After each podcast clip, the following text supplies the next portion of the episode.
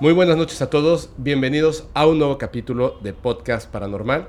El día de hoy tenemos un invitadazo, mi amigazo, Jorge Manzanilla. ¿Cómo estás, bro? Hola, bro, ¿cómo estamos? Muchas gracias por la invitación, Fepo, y pues ya estamos listos para el capítulo de hoy. Muy bien. Oye, nada más rapidísimo, para la gente que nos escucha en Spotify, les recuerdo que somos parte eh, de esta playlist que se llama Radar.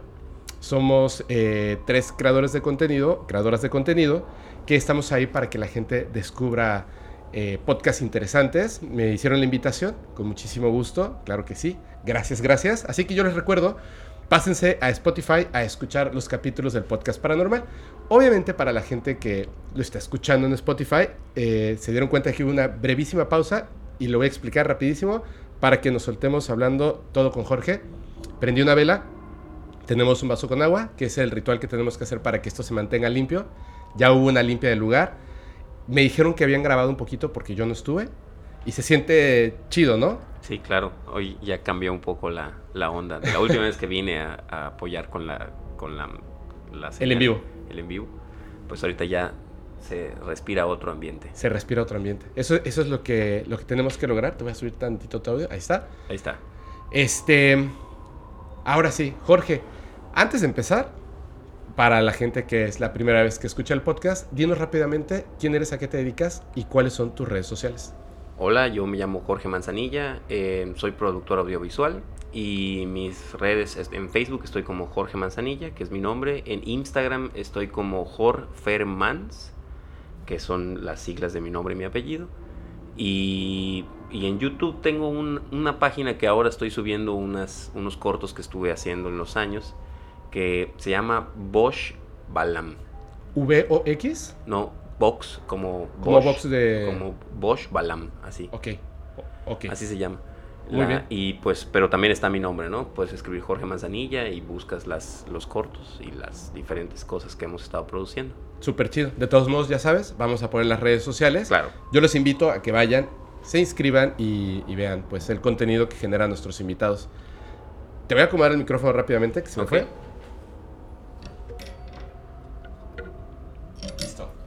Ya estamos. ¿mejor? Sí, sí, sí, ya se te escucha y... Ahí está. Se Todo muy se me bien. ve.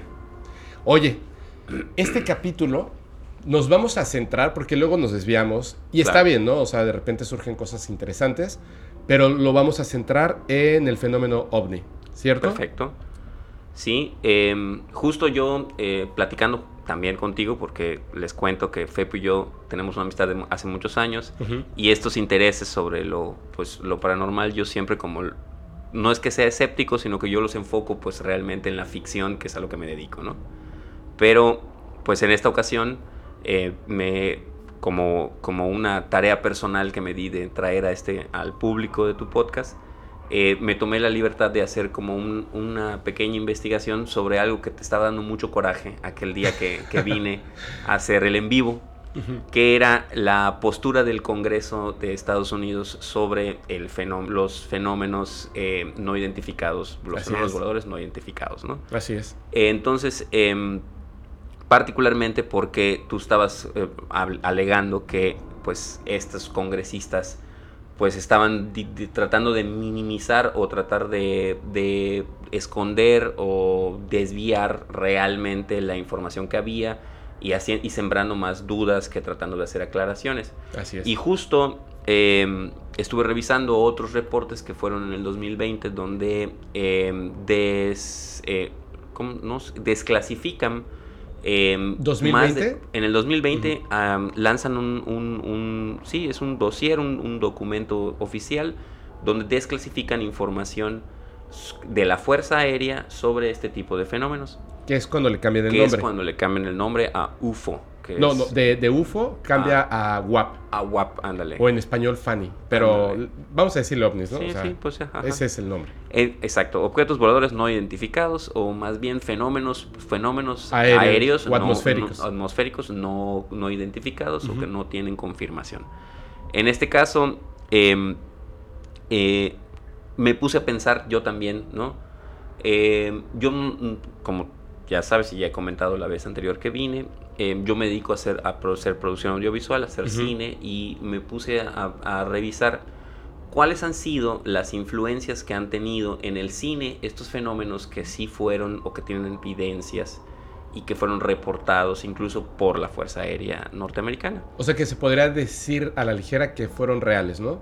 Que, que hay suficiente evidencia como para, como para no poderlos negar. Claro. Porque no los van a confirmar. O sea, no van a confirmar estos casos, no van a decir cuáles fueron las razones. Incluso sí creo que como bien hemos platicado en otras ocasiones y como es también tu línea de pensamiento, que pues sí los gobiernos deben de tener algún tipo de interés personal en que cierta información sobre estos fenómenos no se sepa. Por supuesto. Por, por algún interés que puede ser la tecnología, que puede ser que a lo mejor es un conocimiento que no estamos listos para aceptar en masa, etcétera, etcétera, ¿no? Muchas influencias diferentes que hemos tenido a través de los años y que han sido pues muy recurrentes, ¿no? O sea, incluso em, en el caso particular de, de las señales estas de los pastos, Ajá, los crop circles, Los eh, crop los circles. campos de cultivo. Exacto. En Inglaterra y otros lugares del mundo. en todo el mundo em, datan desde 1600 los reportes. No pueden ser validados como oficiales porque Ajá. están porque hay muchas inconsistencias, pero datan desde 1600. De hecho, eh, eh, eso es. eh, te voy a hacer aquí una, un, un paréntesis. Y voy a hacer un capítulo de los crop circles. Me, me fascina ese tema. La gente piensa que los primeros reportes son de 1600. Hay un periódico donde se ve que dicen que era los construía el diablo en las noches. Ajá, el diablo. Pero en realidad, ve qué chistoso. Muchísimo antes, antes de que tocáramos los años 1000, Ujú. Estamos hablando casi 800 años antes de ese primer reporte. Ya habían reportes de estos fenómenos en los campos de cultivo. De una manera distinta, porque no eran los campos de cultivo como ahora los Claro. conocemos. Sin embargo, habían reportes y dibujos donde dejaban cuadrados, triángulos y círculos. Que es bien chistoso. Como era el inicio de la conversación y estaban haciendo como unas pruebas de diseño. Geometría básica, matemáticas, que es la manera en la que se comunican.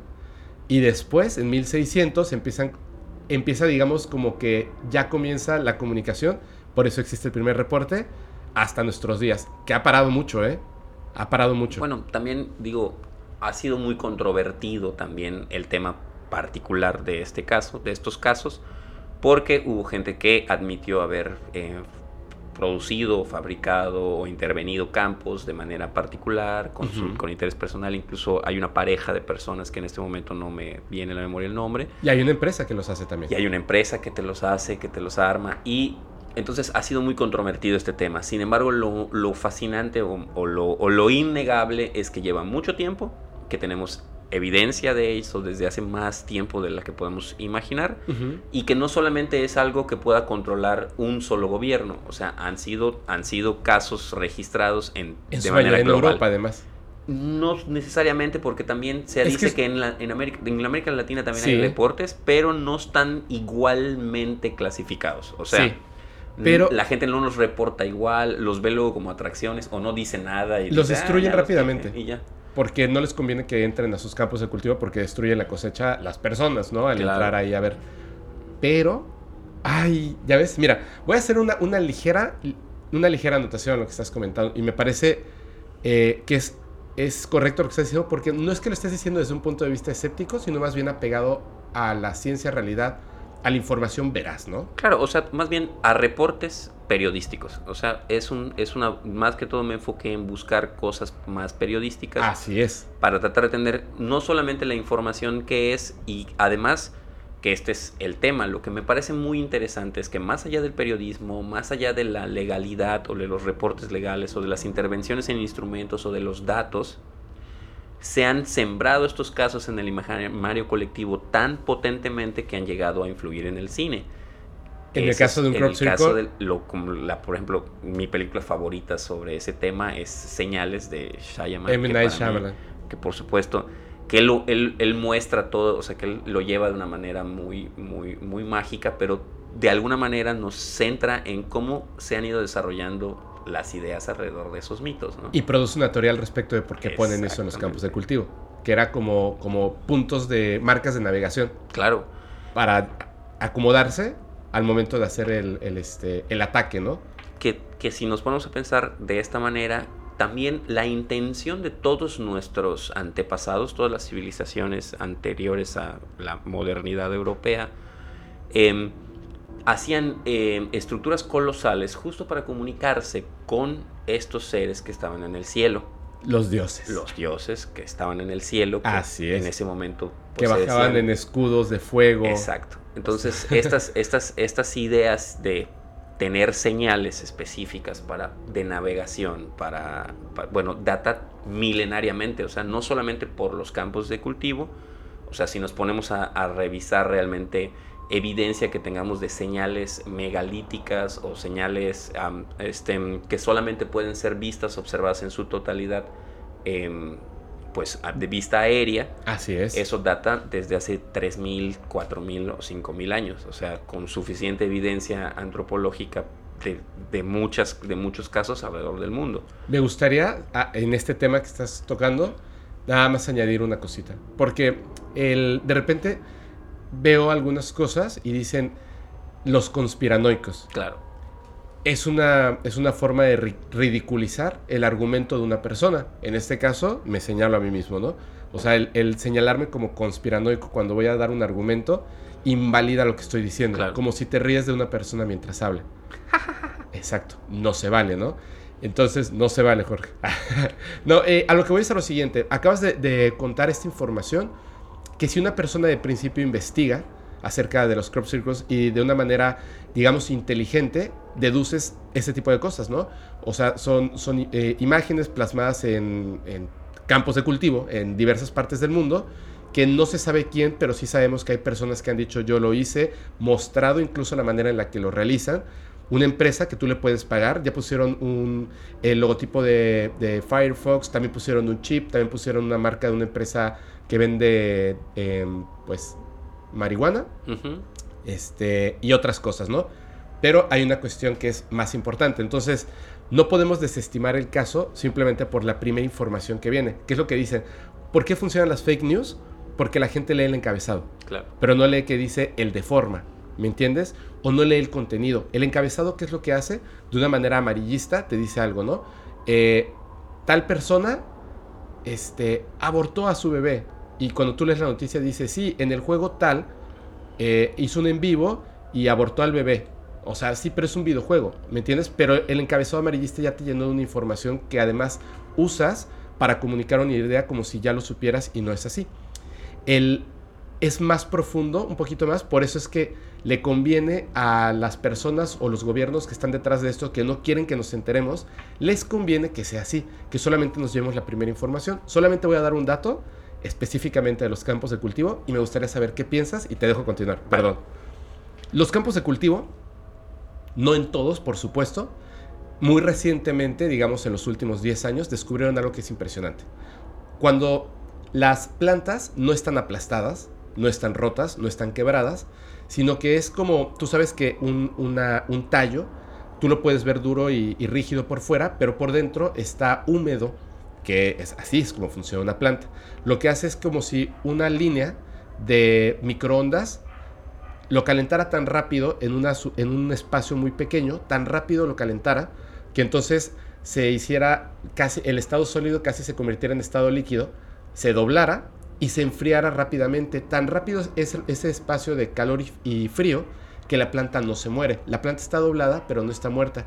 Y la figura que se genera en el campo de cultivo, que tiene que ver con muchas cosas matemáticas, químicas, eh, astronómicas, de, información que va, va a ocurrir a futuro, comunicación escrita y otras cosas más que tienen que ver con mayas, sumerios, etcétera. Todo este conjunto de información que además muchas veces, muchas veces, de manera muy interesante predicen el futuro, inmediato, no de una sola cosa, sino de varias.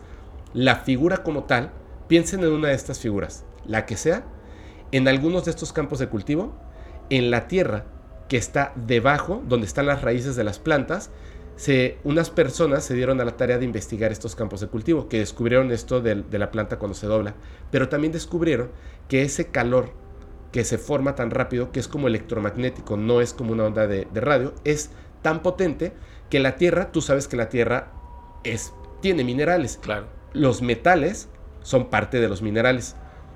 La Tierra tiene hierro, entre otras cosas. esta tierra donde están estas plantas, las partículas, algunas partículas de metal, con este proceso que ocurre rapidísimo, se juntan y forman figuras. ¿Sabes qué figura forman? En diminuto, la misma figura que tiene el campo de cultivo. Quiero que una persona diga, yo lo hago y cómo lo hace. Eso es lo que no nos enteramos. Es muy profundo. Perdón, solamente le quiero hacer esa pausa. Cuando tengamos el capítulo de los crop circles, vamos a hablar súper a fondo. Soy el conspiranoico, adelante, perdón. Oye, te, te, te cuento, está súper padre y súper interesante esto que, que, que, es cierto, o sea, también lo, lo leí que, que eh, cuando pasan estos casos específicos y que se atribuye a las propiedades electromagnéticas del sistema con el que se debe de hacer. Así es. Eh, o sea, los propios, las propias evidencias que dejan esos campos, lecturas, etcétera, etcétera, han determinado que solamente se podría llegar a eso a través de un sistema que lo emita de manera electromagnética. O sea, y ahí te voy con esta otra parte. Eh, los avistamientos de, eh, de, ovnis se datan en la Fuerza Aérea desde la Segunda Guerra Mundial. Ajá. Los famosos Foo Fighters. Sí, así es. Que es una banda chida, pero también sí. es un fenómeno eh, volador no identificado, ¿no? Exacto. Ellos reportaban que durante las, las diferentes misiones, sobre todo en los trayectos a las misiones de bombardeo o de observación, etcétera, etcétera, pues pasaban estas balas eh, de fuego que no podían identificar o, o, o, o bolas ¿no? flotantes de fuego que ahí estaban y que no, no, se movían y que cuando trataban de leerlas. Pero estos dat este tipo de datos no siempre se da como lo que acabas de platicar. Como siempre vemos el encabezado y el titular, nunca entramos a la información. ¿no? Lo que son muy comunes de estos reportes es que los aparatos, los aparatos de los aviones, sufren una afectación y tienen lecturas. Recuerda que desde, desde principios de siglo se implementó un sistema, el de la caja negra, debido Así a que es. para compilar todos los datos y poder mejorar la aeronáutica en general, la seguridad, etcétera. Entonces, en todos los casos de avistamientos ovnis que ocurren con aviones, en, con pilotos de avión, eh, siempre los, los aparatos eh, le toman unas lecturas del fenómeno. Y, estas, y estos aparatos han determinado, diferentes científicos, han determinado que son debido a que en efecto debe de emitir o debe de volar o debe de sostenerse a través de campos electromagnéticos el objeto. Es muy y queda probable, la lectura en la, supuesto, en la, caja negra. Por supuesto, queda la lectura en todos los datos, debido a que acuérdate que ellos se comunican por radar, se, sea, todos los sistemas. Eh, incluso ahora son mucho más especializados estos aparatos okay. en la Fuerza Aérea. Los últimos, eh, que los que estabas, los que te dieron coraje de los puntitos, en realidad tienen un montón de lecturas dentro del sistema porque fueron cuatro los aviones que tuvieron ese avistamiento y que tuvieron las mismas lecturas y estaban tratando de rodear el objeto. Okay. Pero no podían acercarse debido a que fallaban los aparatos. O sea, nunca los o aviones sea, no, pueden sola, no solamente había una lectura, sino había una afectación. Y cuando, en casos mínimos, muy contados, cuando algún oficial da la instrucción a alguien más de acercarse al objeto, o sea, estamos en una cuadrilla de aviones, o sea, en, en, y de repente observamos el fenómeno y tu teniente te dice, oye, pues acércate a ver qué es, ¿no? Claro. Grábalo. Siempre no pueden llegar porque fallan los aparatos. O sea, no pueden acercarse al objeto debido a que los aparatos no son, fallan. fallan y tienen esta situación. Y se ha determinado en, en consenso, sin confirmar, pero en consenso se ha determinado que es debido a las propiedades electromagnéticas de estos objetos o de estos fenómenos. Que puede ser el mismo caso con el que intervienen las, los campos, que eso está es, muy relacionado. Estamos hablando de una misma tecnología, quizás. Exactamente. O sea, tiene ese rastro de, de, ser creado por una misma mente. Exact bueno, vamos a decir, o sea, es que nosotros vemos la mente porque nos la enseñaron, ¿no? No sabemos realmente cómo, cuál sea la naturaleza de la inteligencia de, de, pues, de alguna de esta civilización, que probablemente somos nosotros en el futuro, que probablemente somos paradimensionales de otras, ¿me entiendes? O sea, hay muchas maneras de, de, de poder expresar las diferentes eh, razones por las que esto sucede. Más sin embargo, las evidencias dicen, y el consenso, que sí, en efecto, tienen propiedades electromagnéticas, que los fenómenos este, dejan evidencia de que fueron, que la tecnología que se utilizó eh, tiene bases electromagnéticas y que afectó así a las diferentes partes, ¿no? Incluso en el caso, en el caso particular de, de, un piloto, pues que se empezaron a, que se acercó lo más posible al objeto y que él mismo sentía que hubo un momento en el que su avión se quedó detenido y como que lo soltaron, ¿no? ¿Cómo que lo soltaron? como que un efecto tracción. Debe ser este efecto tracción. O sea, él estaba viajando hacia el objeto, el objeto forzó que se detuviera su, ¿En el unidad, ajá, su nave, y como que lo soltó de ese, de ese momento. Campo magnético, no lo dejó Lo soltó, lo dejó libre y antes, o sea, pues este era un piloto muy experimentado, inmediatamente reinició el sistema y inmediatamente volvió a tomar el vuelo. Eso pues, se podría contar como un ataque, ¿no? Pues es que... Hasta cierto punto. Pues es que quién atacó a quién, porque si yo te mando, o sea, no te por más, pero el, pero el avión que estaba yendo es un caza F-16 que está lleno de misiles, pues evidentemente no te voy a dejar que te acerques mucho, ¿no? O sea, también hay que tomar ese tipo de cosas en cuenta, que es a lo que voy... Eh... Surge una duda. Dime. Entonces, este, esta inteligencia que tiene estos objetos nos conoce muy bien, porque puedes detener la nave. O sea, tienes que saber cómo funciona esa nave y además tienes que tener el conocimiento o la idea de lo que significa un, misil que tenga esto. O sea, que es peligroso y que sirve para, ¿no? Si no, no, no lo tendrías nunca, nunca se ha dado algún caso, nunca se, o sea, no hay reportes de este tipo de casos donde se le haya disparado a los objetos, o donde se haya tratado, que sepamos. O sea, que sepamos de manera oficial. Que no se puede reportar este tipo de cosas porque acuérdate que para disparar tienen que tener autorizaciones. Todos los militares para abrir fuego tienen que tener varios niveles de autorización. O sea, una misión está autorizada, pero hay una persona responsable de este tipo de casos. Pero tú crees Imagínate esto. O sea, en espacio aéreo norteamericano, aviones caza, cuando hay una guerra, está, hay una guerra. Hay un pues es que en la Segunda Guerra Mundial estaban en Europa volando Francia y se les aparecen 10 de estas ¿Y tú crees que no les dispararon? Pues por supuesto que se deben estar. Imagínate cómo han de tener el fundillo esas personas. O sea, en el momento de que estás yendo, supuestamente no hay ningún otro. O sea, además en el tiempo. tú estás en el. Sí, pero estás en el tiempo en el que tú tienes el top de, top de las, de las, de las aeronaves sí. y estás andando supuestamente a hacer una misión específica donde no te vas a encontrar. Y una misión de ataque, una misión de ataque. Y lo primero que piensas es que es el enemigo. Claro, por supuesto. Pero en esta época, ellos saben que, son, que, son, que son, es una inteligencia extraterrestre o diferente, digamos, no humana, no humana de este tiempo. O porque si es el enemigo, o sea, si es una nación extranjera, y está ahí y tú mandas cuatro casas y te los detienen y tal, ¿no los atacarías? Pues que, o sea, mira, si, si fuera, si, si fuera el enemigo hablaríamos no es en un territorio o hablaríamos, o hablaríamos Pero no este, alemán. No, por supuesto que no, porque ellos también están bajo la misma circunstancia, o sea... El gobierno de China acaba de solicitar al gobierno de Estados Unidos que diga la verdad, que esas aeronaves, por supuesto que no son de China ni de Rusia, y que ellos saben perfectamente que son inteligencias extraterrestres. O sea, China está diciendo, yo sé que tú sabes, yo sé que tú tienes reporte de dónde son, quiénes son y que son muchas razas distintas. Te vamos a dar la oportunidad que dejes de mentir y decir que somos nosotros quizá o Rusia y desclasifiques la verdad. Porque si no lo haces tú, nosotros vamos a desclasificar esa verdad que tú no quieres hablar.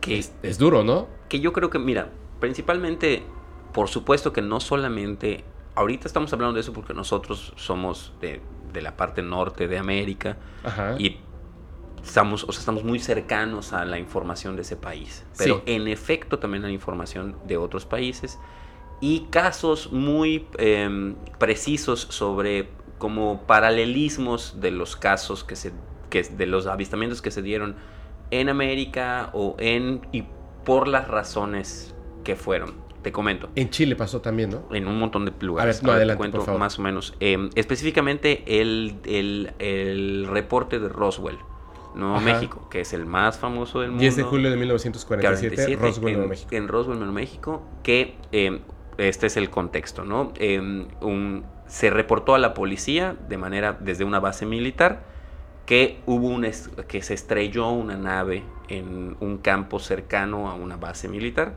y que tenían que mandar una unidad y esto se hizo un reporte porque lo vieron varias personas suceder en el cielo y lo reportaron a la policía y la fuerza, o sea, los militares tuvieron que también dar un reporte a la policía para que no tuvieran, no intervinieran. Así es. Y hay un reporte de todo eso en el FBI. O sea, ese es el contexto del, del, fenómeno Roswell, ¿no?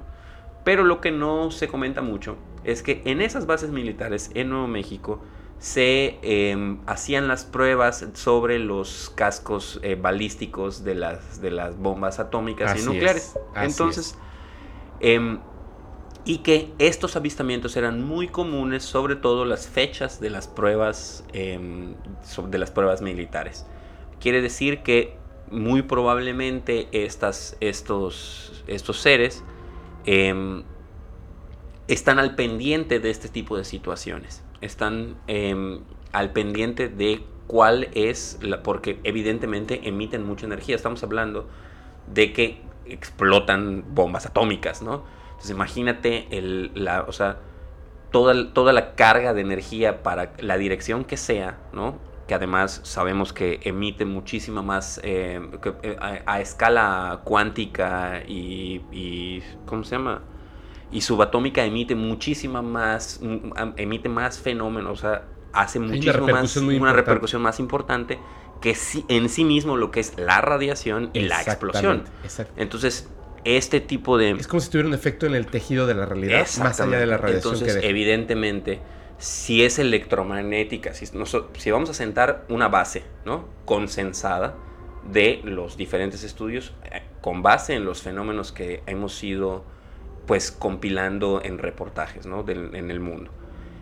Sí, en efecto, independientemente de si son más de una raza o, no, sí la tecnología con la que se comunican o con la que establecen o con la que vienen a visitarnos, aunque sea a ir a la Riviera Maya, este, utilizan tecnología que está fundamentada en campos electromagnéticos. Así es. La conocen y utilizan una tecnología que nosotros llevamos años estudiando y que todavía no hemos podido llevar a efectos prácticos, porque nosotros conocemos perfectamente esa tecnología. No nada más que no hemos llegado a los efectos prácticos de la aplicación. Digamos, o sea, estamos eh, amateurs, ¿no? En esta tecnología. en pañales. Y se nota claramente que ellos están muy avanzados. Eh, y exactamente. y que además lo tienen avances que a los que nosotros no, no nos, ni nos imaginamos y desde hace mucho tiempo, muchísimo, o sea, más del que nos podríamos imaginar. Entonces, entonces ese es el consenso. Utilizan bases electromagnéticas. Evidentemente, si tú estás haciendo pruebas con con bombas atómicas. Con bombas atómicas, con fenómenos atómicos, que ya incluso el propio, este, este el, fallecido... ¿Oppenheimer? No, el de los hoyos negros, que se me olvidó su nombre. Stephen Hawking. Stephen Hawking.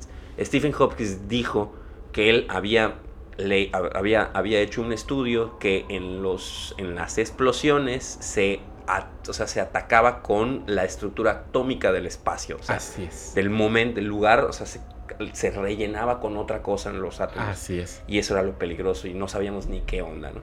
O sea, que no podía identificar ese tipo de energía y que emitía neutrinos y otras cosas. ¿Puedo hacer una anotación? Es que pasó algo el viernes, eh, o sea, en el en vivo, pero para la gente que lo está escuchando me gustaría como, aunque sea repetitivo, rápidamente contar eso. ¿Puedo? Sí, claro. Mira, este viernes que este viernes pasado, que en el en vivo de Noche Paranormal, conté la historia de entrevista a unos seres extraterrestres, uno por parte de, eh, bueno, que se supone que uno de estos seres que entrevista una enfermera, se supone que este ser fue el que obtuvieron del... Roswell. De Roswell, gracias. Entonces, pero pasan unas cosas que son muy interesantes. Lo que tú estabas contando de las bombas atómicas, o sea, las pruebas atómicas que estaban haciendo en ese momento en Roswell, cuando hacen la entrevista con el ser extraterrestre, comenta que, o sea, le preguntan qué estaban haciendo ahí, y lo que ellos dicen es que estaban estudiando nubes de radiación en el ambiente, por las pruebas atómicas, por supuesto, y que además la razón por la que ellos caen a Tierra es porque hay un efecto electromagnético en la atmósfera producido por esto que golpeó a su nave e hizo que cayera. Que hay una teoría por ahí que es muy interesante, que tiene que ver con el Majestic 12, con algunas cosas que, son de, eh, de los expresidentes de Estados Unidos, de cosas que ocurrieron antes de este choque de 1947 y hay conspiranoicos que dicen que no se estrellaron sin querer, sino que ya se habían dado cuenta, al igual que los rusos, que al momento de hacer estas pruebas atómicas ocurrían estos fenómenos de estos seres o inteligencias o aeronaves, como tú le quieras decir, tecnología no humana que en ese momento aparecía, que surgían muchas preguntas. Estamos nosotros haciendo estas pruebas con ojivas nucleares, bombas, etc. Y aparecen porque ya están aquí o pueden viajar tan rápido. O sea, ¿cómo pueden viajar tan rápido y llegar al, punto? Pero no solamente eso. Se dieron cuenta de que los persiguen, lo que imagínate, o sea, eso es 1947 y nosotros estamos ahorita, o sea, es casi 80 años. Y ahorita los siguen persiguiendo con aviones como si los fueras a alcanzar en algún momento. Por supuesto que no hay una vida, una realidad que está ocurriendo y otra en la que nosotros estamos viviendo. Y nosotros estamos 70 años por lo menos atrás en tecnología e información. Porque cuando se dan cuenta de que aparecen, ¿qué es lo primero que piensan? El ser humano, sobre todo militar, empieza a hacer una estrategia. ¿Cómo podría yo obtener una de estas naves? Necesito una de estas naves porque si yo obtengo la tecnología de una de estas naves, pues obviamente estoy adelantado ante mis enemigos, lo tengo que mantener en silencio y puedo ganar cualquier tipo de guerra. Cuando los persiguen, ya tenían la experiencia de los Foo Fighters y otras cosas, pues obviamente saben que no, ni los pueden atacar, ni los pueden este, eh, capturar. Pero si se dan cuenta de que hay una relación, por ejemplo, para que aparezca, bombas atómicas, pruebas atómicas. Y la segunda, los científicos se dan cuenta, solo por la simple observación, porque el ser humano sí es muy inteligente, que evidentemente estas aeronaves u objetos se mueven a través de campos electromagnéticos, utilizan una tecnología de electromagnetismo. que tiene que ver ese campo electromagnético es, o, o fuerzas electromagnéticas cancelan la gravedad? Nosotros sabemos que todo, en los planetas nosotros medimos la gravedad en base a los newtons, ¿cierto? Si no me equivoco, espero no equivocarme, no meter la patota ahí. ¿Qué es lo que dicen? La Tierra tiene 9.61 este, puntos de gravedad, ¿no? O sea, es, es la 9.8, la fuerza de gravedad. Ahora, ¿qué pasa si nosotros construimos un aparato que específicamente lo que haga, haga un, un campo negativo de esa fuerza de gravedad? La aeronave está emitiendo un campo negativo exactamente inverso al del planeta Tierra. Por eso pueden mantenerse flotando. No caen y tampoco lo, repele la gravedad. Están así. Estas antenas lo que hacen es que duplican en un espacio la gravedad del planeta por medio de electromagnetismo.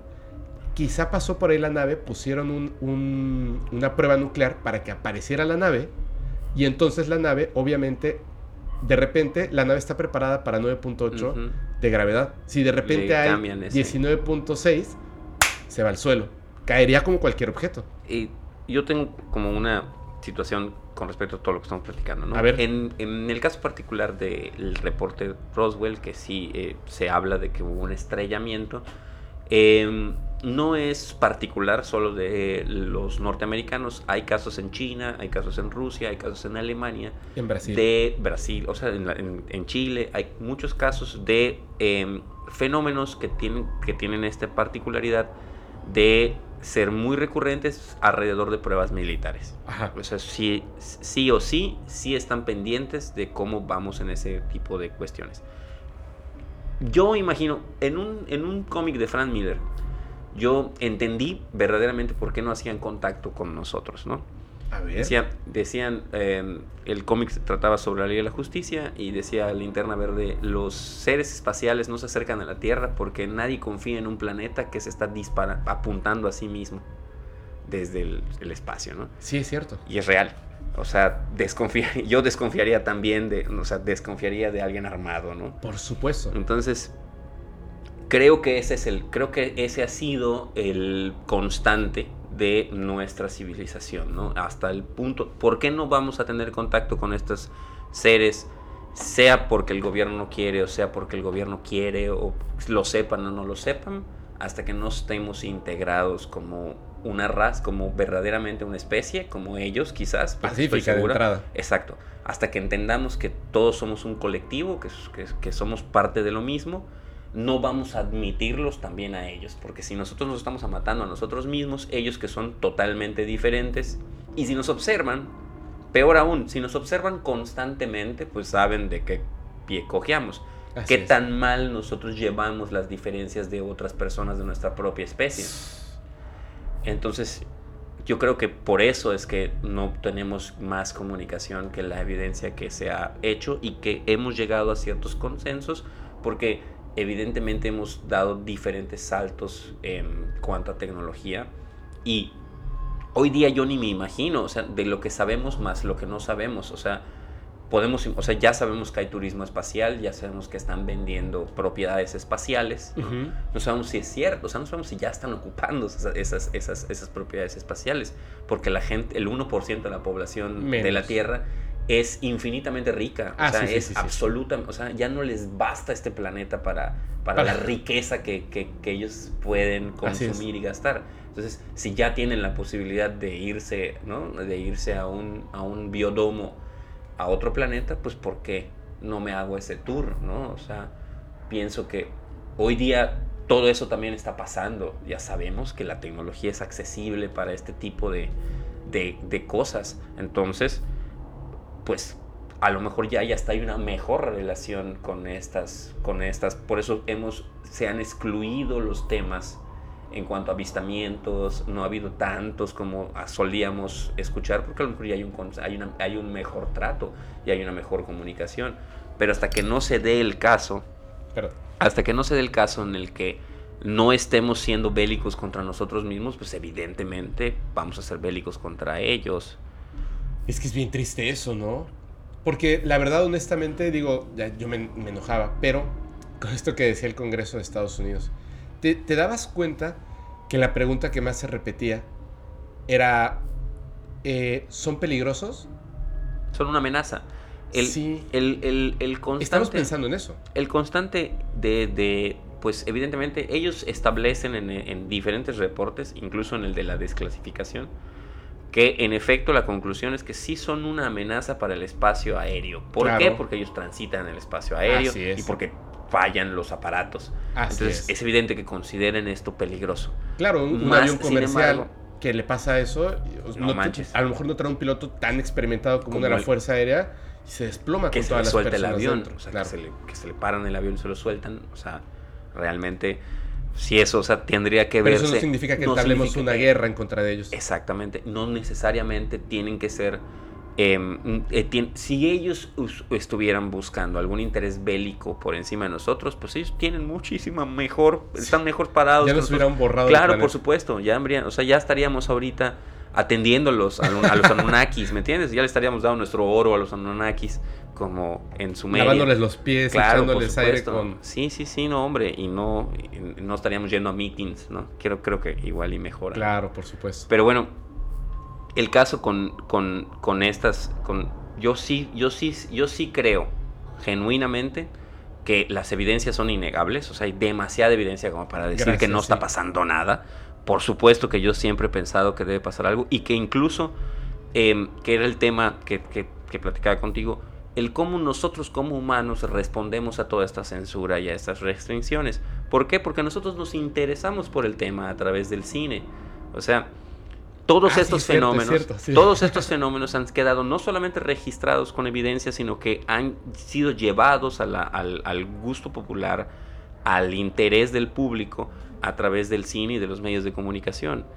Y Incluso se, la ciencia ficción trata de ha encontrado caminos para poder explicar estos fenómenos y ha estado buscando el qué sabemos, qué podemos saber y qué podemos aprender de estos fenómenos, a tener una, una visión más amplia. Y creo en eso genuinamente, creo que esa es la clave. La clave no es solamente ver la, la conveniencia humana. ¿Por qué? Porque eh, los gobiernos lo ven como una amenaza, porque ellos tienen aviones comerciales que pueden tener algún tipo de problema en el caso particular de Estados Unidos, lo que ellos dicen. Sin embargo, si dijeran, ah, ok, cuando tenga, vamos a hacer un protocolo, ¿no? Cuando un avión comercial tenga contacto con este tipo de fenómenos, entonces un avión va a estar en, pues es como Los Ángeles Verdes, pero, o sea, tienes que estar preparado. Tendríamos ¿Qué, que qué vamos a hacer si ocurre, ¿no? Si nosotros no aceptamos que esto es real y que tenemos que también poner, hincar el pie, aprender sobre esto que, que estamos teniendo evidencia y que estamos teniendo contacto, si nosotros no lo aceptamos, no podemos establecer esos proto- protocolos Claro. y nunca vamos a llegar realmente al, a, a- a tener esta comunicación.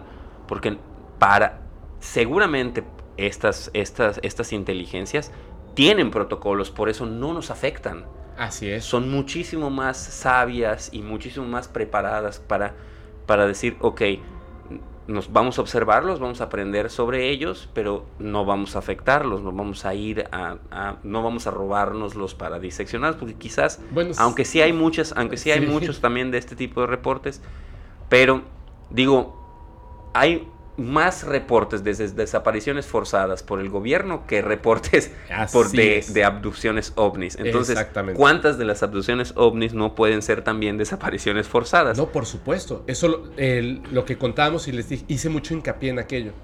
Las personas, muchas, que han sido reportadas, o sea, que reportan que fueron abducidas en sus casas en la zona de Nuevo México, de Dulce, reportan que estos seres, en lugar de llevarlos a una nave y hacer ahí lo que tengan que hacer con ellos, los llevan a una base humana donde hay militares armados que los escoltan hasta ciertos lugares donde científicos humanos y extraterrestres hacen pruebas con ellos y luego los regresan.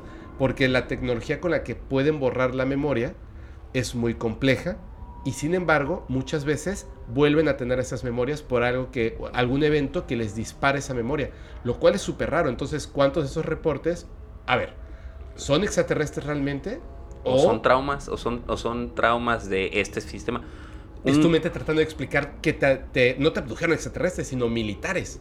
a- Los rusos tienen, digo, los norteamericanos hicieron un paralelismo de, estos, de, este, de esta investigación rusa. Los rusos tienen todo un, un que igual ellos des, des- este, mm, ay, ¿cómo dices? ¿Cómo? ¿Desclasificaron? desclasificaron hace mucho tiempo, cuando la ex Unión Soviética, Ajá. de eh, pruebas que hacían en humanos sobre habilidades extra, Extrasensoriales. Y que muchos de estos casos también tenían que ver con eh, algún tipo de relación o, o de acontecimiento paranormal relacionado con este tipo de avistamientos. Así es. Y con fenómenos específicamente electromagnéticos, que eso es lo es. padre, porque todos los, los, los rusos entrevistaban a estas personas en las bases donde se mide el, el- Son unas piscinas de litio donde se miden los neutrinos cerca de estas Ajá, bases sí, sí. para poder saber si estas personas qué tipo de energía ener- emitían Así es. porque a través de estas piscinas gigantes se pueden medir mucho sobre todo, sobre todo cómo funcionan las ondas electromagnéticas de los lugares. Y se ha concluido que sí, en efecto, también nosotros los seres humanos podemos tener acceso a ciertas capacidades extrasensoriales que están relacionadas con el electromagnetismo Ujú. Que pueden llamarse como quieras, puede ser telequinesis, puede ser telepatía, pero que están relacionadas con que nosotros no entendemos cómo funcionan los campos y cómo se comunican. Así es. Entonces, pues, de, partiendo de esto, pues hay mi- mi- muchísimos reportes sobre personas particulares con visión remota, con este, con algún tipo de capacidad telequinética, Telepatía, telequinesis, con algún tipo de, de capacidad, de- de incluso viajes astrales. eh, incluso, eh, incluso sí, en Estados Unidos y en Alemania hay casos también documentados de, y hay hasta reportes grabados de, teletrans, de teletransportación. Ah, o sea, sí, de casos humana. de teletransportaciones de diferentes si- situaciones, pero... O sea, pero que un especi- humano logra teletransportar algo por medio de la energía.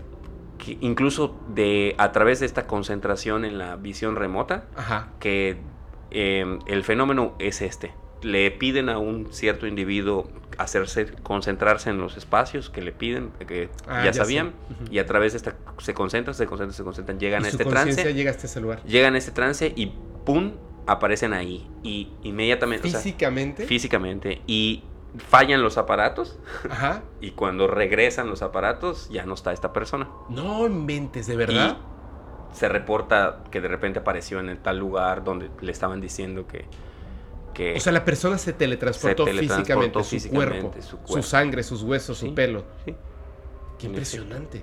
Pues es que yo pienso, mira... Eso sí no lo sabía, ¿eh? O sea, pero, o sea, Que de ahí salen muchas cosas de pocos, películas. Por supuesto, por supuesto. Es que justo era, esa era, esa era la, la motivación Es particular. que eso es lo ¿Cómo más interesante, estos- que sean muy pocos. llegan, llegan, o sea, cómo nos llegan estos diferentes tipos de reportes a la cultura popular y no necesariamente ciencia ficción, o sea, hasta partiendo de alguna historia, de algún tabloide, de alguna cosa pequeña que pudiera ser, o sea, que si nosotros volvemos al mismo tema, ¿no? Mientras no admitamos que esto es posible y que nosotros mismos ya estamos estudiando sobre eso, o sea, nosotros como, como especie ya le estamos dando seguimiento a estas investigaciones. Entonces, tiene que, ten- o sea, si Es no lo admitimos, pudiéramos crear protocolos también para llegar al punto en el cual podamos tener esa comunicación.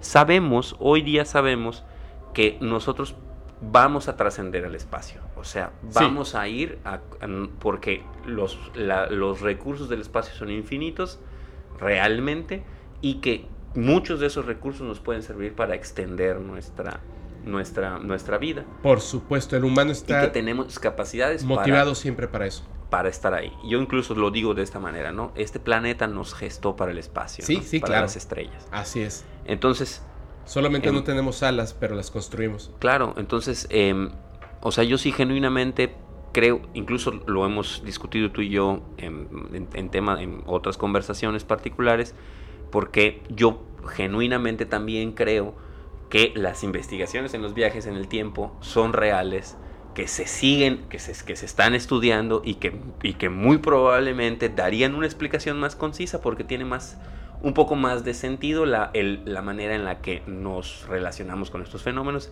Y Es también que- están relacionados con fuerzas electromagnéticas, ¿no? Mira, perdón, otra vez voy a hacer una pausa doble en esta ocasión.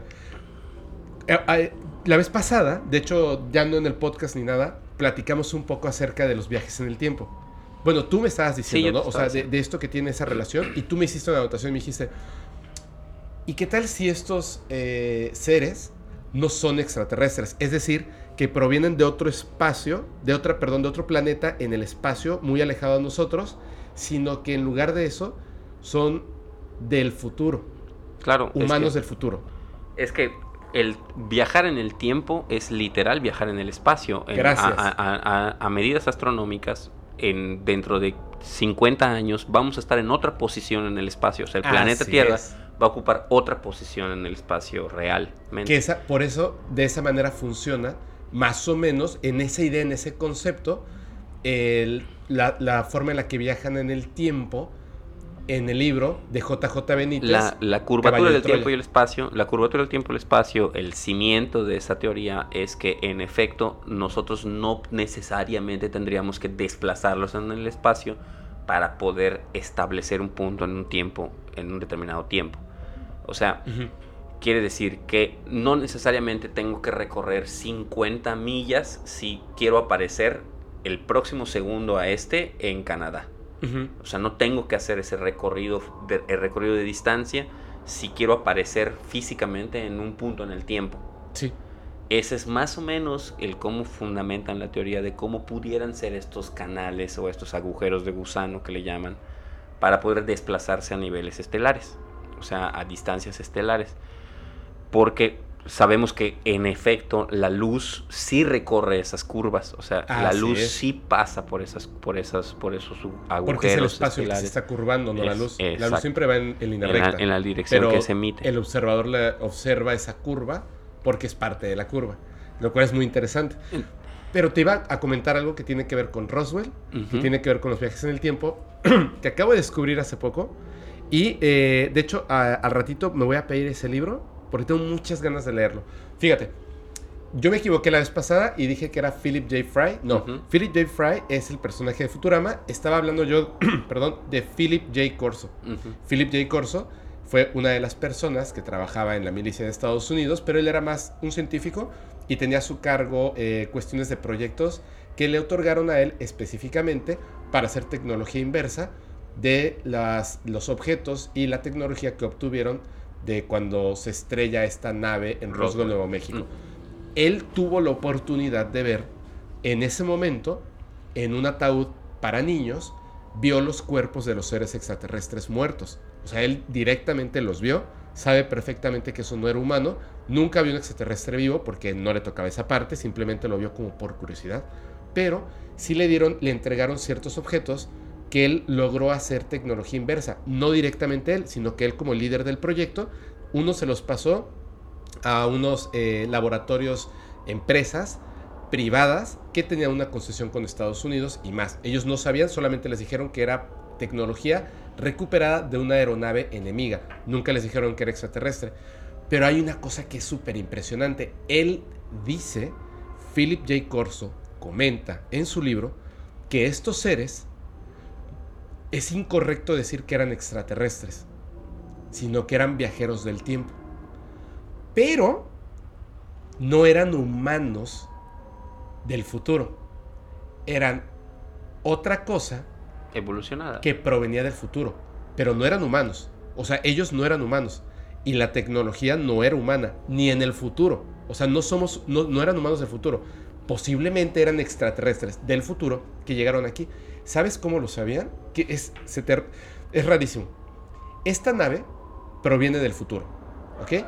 Se estrella en el planeta Tierra por la razón que sea obtienen pedazos de tecnología de esta nave, los están estudiando y de repente el objeto desaparece. Porque se acaba su... El tiempo alcanzó al tiempo. el, tiempo alcanzó el tiempo. Y de hecho estos seres, que es lo que él decía, piensa que saben perfectamente que los viajes en el tiempo son temporales, no atemporales. Es decir, tú no puedes viajar en el tiempo al pasado y dejar un celular y el celular se va a quedar ahí hasta este tiempo. Hay un lapso de tiempo que el presente al estar en el pasado puede permanecer y después regresa al futuro. Entonces, esos objetos pudieron estudiarlos gracias a que el parte del proceso para hacer la ingeniería inversa es medidas, planos, fotografías, muestras, saber de qué están hechos. Pero el objeto ya no existe en la Tierra. Porque ya no está en este tiempo, regresó a su tiempo, de manera natural, que es como, ah, vuelve a ser, ¿viste la película de Tenet? Sí, un poco.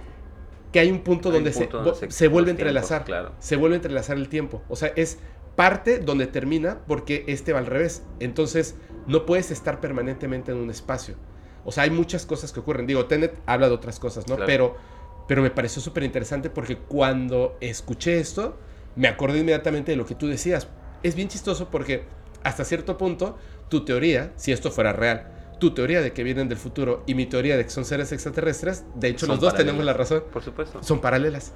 Y a lo que yo voy, no es que, no es que quiera yo, de, o sea, que por la razón o por la o, o, por el error, por estar errado o en lo cierto. Yo lo que pienso es esto. Em, en efecto, si, no, si yo hoy viajara a 50.000 años en el pasado y veo a los neardentales, los neardentales no me van a identificar como uno de los suyos, no me van a ver completamente diferente a lo que ellos son. Y van a van a imaginarse que estoy y por supuesto que vengo con completamente otro tipo de, de pues de contacto, soy un contacto diferente, soy eres un, alienígena. Por supuesto, o sea, para ellos pero para ellos eres un alienígena. Para ellos soy diferente. Soy, soy, no soy de este planeta. Tu piel ya no se ve como la de ellos. No soy, tu cabello ya no es como el de ellos. Y hay ciertos rasgos que me pueden identificar como que soy humanoide, como soy homínido, pero es imposible determinar y absolutamente cierto que no soy un neardental o un cromagnion. Pregunta rápida, tú que eres aquí, te gusta la historia. ¿Tú crees que Kukulkan, que decían que era un hombre barbado, blanco, era un extraterrestre o era un humano del futuro? Pues mira, también pudo haber sido un fenicio, pudo haber sido, o sea, pudo haber sido un, Pero nos enseñó, nos enseñó aquí y que también se hizo llamar Quetzalcoatl y que le decían que era un, una serpiente emplumada porque volaba, o sea, llegaba del cielo al mar y luego del mar se acercaba. O sea, que es muy inteligente, dejas la nave a lo lejos y este humano porque no lo describen como, como los otros, ¿no? como, como los Anunnakis o etcétera, no. A este lo describen como un humano blanco, siendo que nosotros somos la raza de cobre porque somos morenos, blanco, barbado, que tenía, no, no tecnología, sino conocimiento que nos enseña agricultura, ganadería, arquitectura, o sea, tecnología avanzada. Que, que Tú- la- yo creo que pudo haber sido un humano del muchas, futuro, ¿no? muchas, muchas veces, muchas veces hemos tenido también estas, estas, estas situaciones. Específicamente el caso de Kukulkan y de los que son seres que han llegado de otras, que se supone que llegan de otros tiempos o otras tierras Ajá. a influir en la civilización Sí. en maya. Eso no es un caso particular de los mayas, es un mito es. mucho más antiguo de los mayas. Japón, China. Hay muchos casos y sí, en efecto, puedes. se- em, yo tengo, o sea, pienso yo de estas dos maneras. ¿Qué puede ser? Pienso. O, en efecto, nosotros em, somos todos provenientes de una cultura raíz que sí, eh, que sí ha tenido tecnología desde tiempos inmemoriales, que guió la evolución y etcétera, etcétera, etcétera, y que sigue eh, de alguna manera inmiscuida en nuestros asuntos, pero que esta, eh, que en algún punto fuimos los humanos demasiados y ellos dijeron nosotros no podemos seguirnos reproduciendo porque es el caso como de las mulas, ¿no? O sea, si estamos en ciertos ambientes, ciertos animales, o sea, ciertos animales en ciertos ambientes no pueden reproducirse. Así es. Eso lo sabemos. Sí. En el caso de estos seres, si no fueran de este, de este tiempo, no fueran de este espacio, aunque fueran eternos o que vivieran muchísimo más que nosotros o que tuvieran vidas estelares que nosotros no somos capaces de comprender, em, quizás ese es el problema. El problema es que no pueden multiplicarse o no pueden reproducirse porque están en un ambiente donde no son capaces de hacerlo. Y nosotros sí, nosotros nos multiplicamos. Este es nuestro ambiente y nosotros nos multiplicamos por todo el globo. Y eso es difícil de controlar, Mira, es difícil te, de, te- te tengo, te tengo una, una pregunta. A ver.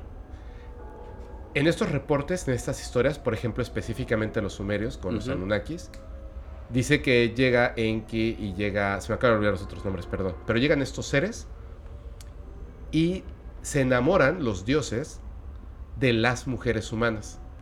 Se reproducen con ellas y después dejan a sus hijos, que son como los líderes de estas sociedades. La pregunta es la siguiente y la pregunta es para todos. ¿Se enamoraron? ¿O para salvar la especie desde el futuro, sabes que tienes que regresar al pasado para fecundar a las mujeres porque por alguna razón ambiental los hombres no podían fecundar con ellas? Bueno, pues yo eh, genuinamente eh, tengo una fascinación particular por la cultura sumeria, por específicamente esa, esa cultura.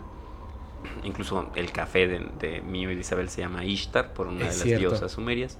Y lo que me preguntaste es si los, los seres eh, alienígenas o Anunnakis en este caso particular eh, se enamoraron de las mujeres, que eso es más o menos lo que plantean en el mito Ajá. o en uno de los mitos. Eh, yo pienso que es una manera de interpretarlo desde, la, desde el punto de vista de los que quedamos, que éramos humanos, del cómo fue esta situación, pero hay que tomar también en cuenta esta realidad. Eh, antes de los sumerios, las culturas paleolíticas eran matrilineales todas, porque y los mitos son de origen matrilineal, o sea, es muy lógico lo que te voy a decir, o sea, de si nosotros somos una comunidad nómada y no tenemos ni clanes todavía, pues es lógico que tu mamá sea la que te lleve, ¿no? O sea, que ande con la- las hembras llevaban a sus crías, en el caso incluso de los homínidos, Sí, las sí, hembras sí. llevaban a sus crías y eran ellas las que notaban los peligros y trataban de dar algún tipo de señalamiento para que las crías no se eh, expongan a esos peligros. Y además para determinar ciertas conductas que eran necesarias como cazar, como bordar, como construir, etcétera, etcétera. Y que para eso encontraron la noche, que era el espacio en el que ellos reposaban, y encontraron el cielo como una manera de ver fenómenos repetibles y de poder hacer este tipo de observaciones y de, y de generar estas conductas. Luego los em, toman mucho poder los, los, los hombres, los que son cazadores, los que se vuelven guerreros, los que se vuelven dominantes, y ellos establecen las civilizaciones ya porque em, después de que los, las culturas matrilineales se, se eh, crearon la agricultura, había que defender los territorios y es que empiezan a tomar mucho poder, pues los fuertes, los hombres. Y es por eso que los mitos ponderan y las evidencias pues dan recursos hacia los reyes y a los pues a los hombres. Pero en realidad no necesariamente la relación con estos seres tuvo que haber sido así. pero ellos lo escribieron. Probablemente. o sea, no nos los inventamos nosotros. Sí, sí, sí, ellos, ellos dejaron esa, es que Es raro porque es más fácil aceptar que hay una explicación de este tipo porque tiene sentido. Y, pero, pero, pero, pero, pero, pero yo no me lo inventé. y no se lo inventó ningún conspiranoico. Y tampoco lo inventó un arqueólogo. Las personas que vivieron en esa época describen los hechos y es muy fácil decir, sí, bueno, pero estaban hablando mm. floridamente como, como estaban eh, tratando de... como una leyenda. No, no, no, no. ellos, lo pusieron en la parte de lo las consideraron historia. Historia. Lo consideraron historia. Es muy claro lo que esto no es cierto y esto sí. Es súper claro. Entonces, ellos, ¿por qué, ¿por qué ahorita diríamos posiblemente sea esto? No, pero ¿por qué posiblemente sea Lo que yo voy es esto. A lo que yo iba con esto es que yo no necesariamente tendría que creer que eran masculinos o femeninos estos seres.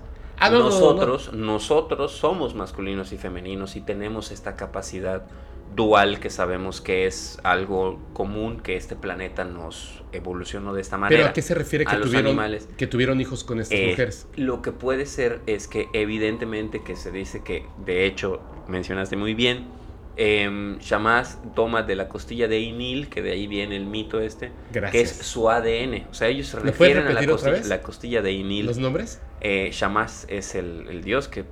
Eh, en, o sea, hay muchas maneras de decirlo, pero hay el, porque eran pueblos que estaban muy paralelos, ¿no? Los sumerios y los acadios eran pueblos como paralelos, igual estaban los fenicios comerciando con ellos. Pero entonces la, idea crece mucho porque tiene mucho control territorial, tiene agua muy cerca y pero utilizan, Pero el dios, él, decide en esto, ¿no? Para hacer a los hombres, ellos, ellos vienen la, explicación es esta. Ellos supuestamente vienen de un planeta diferente que se llama Nibiru, pero describen ese planeta como un círculo grande del que bajaban y subían.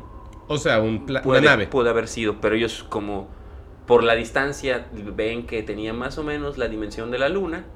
A los portales del que viajaban. No, yo pienso que efectivamente era una nave y ellos podían y, bajar de la nave. Ese era Nibiru. Exacto. la nave se llamaba Nibiru. Y toma la, costilla de un hombre. Toman, toman, no que toman el dios Inil, que es uno de los Anunnakis, de los dioses del cielo.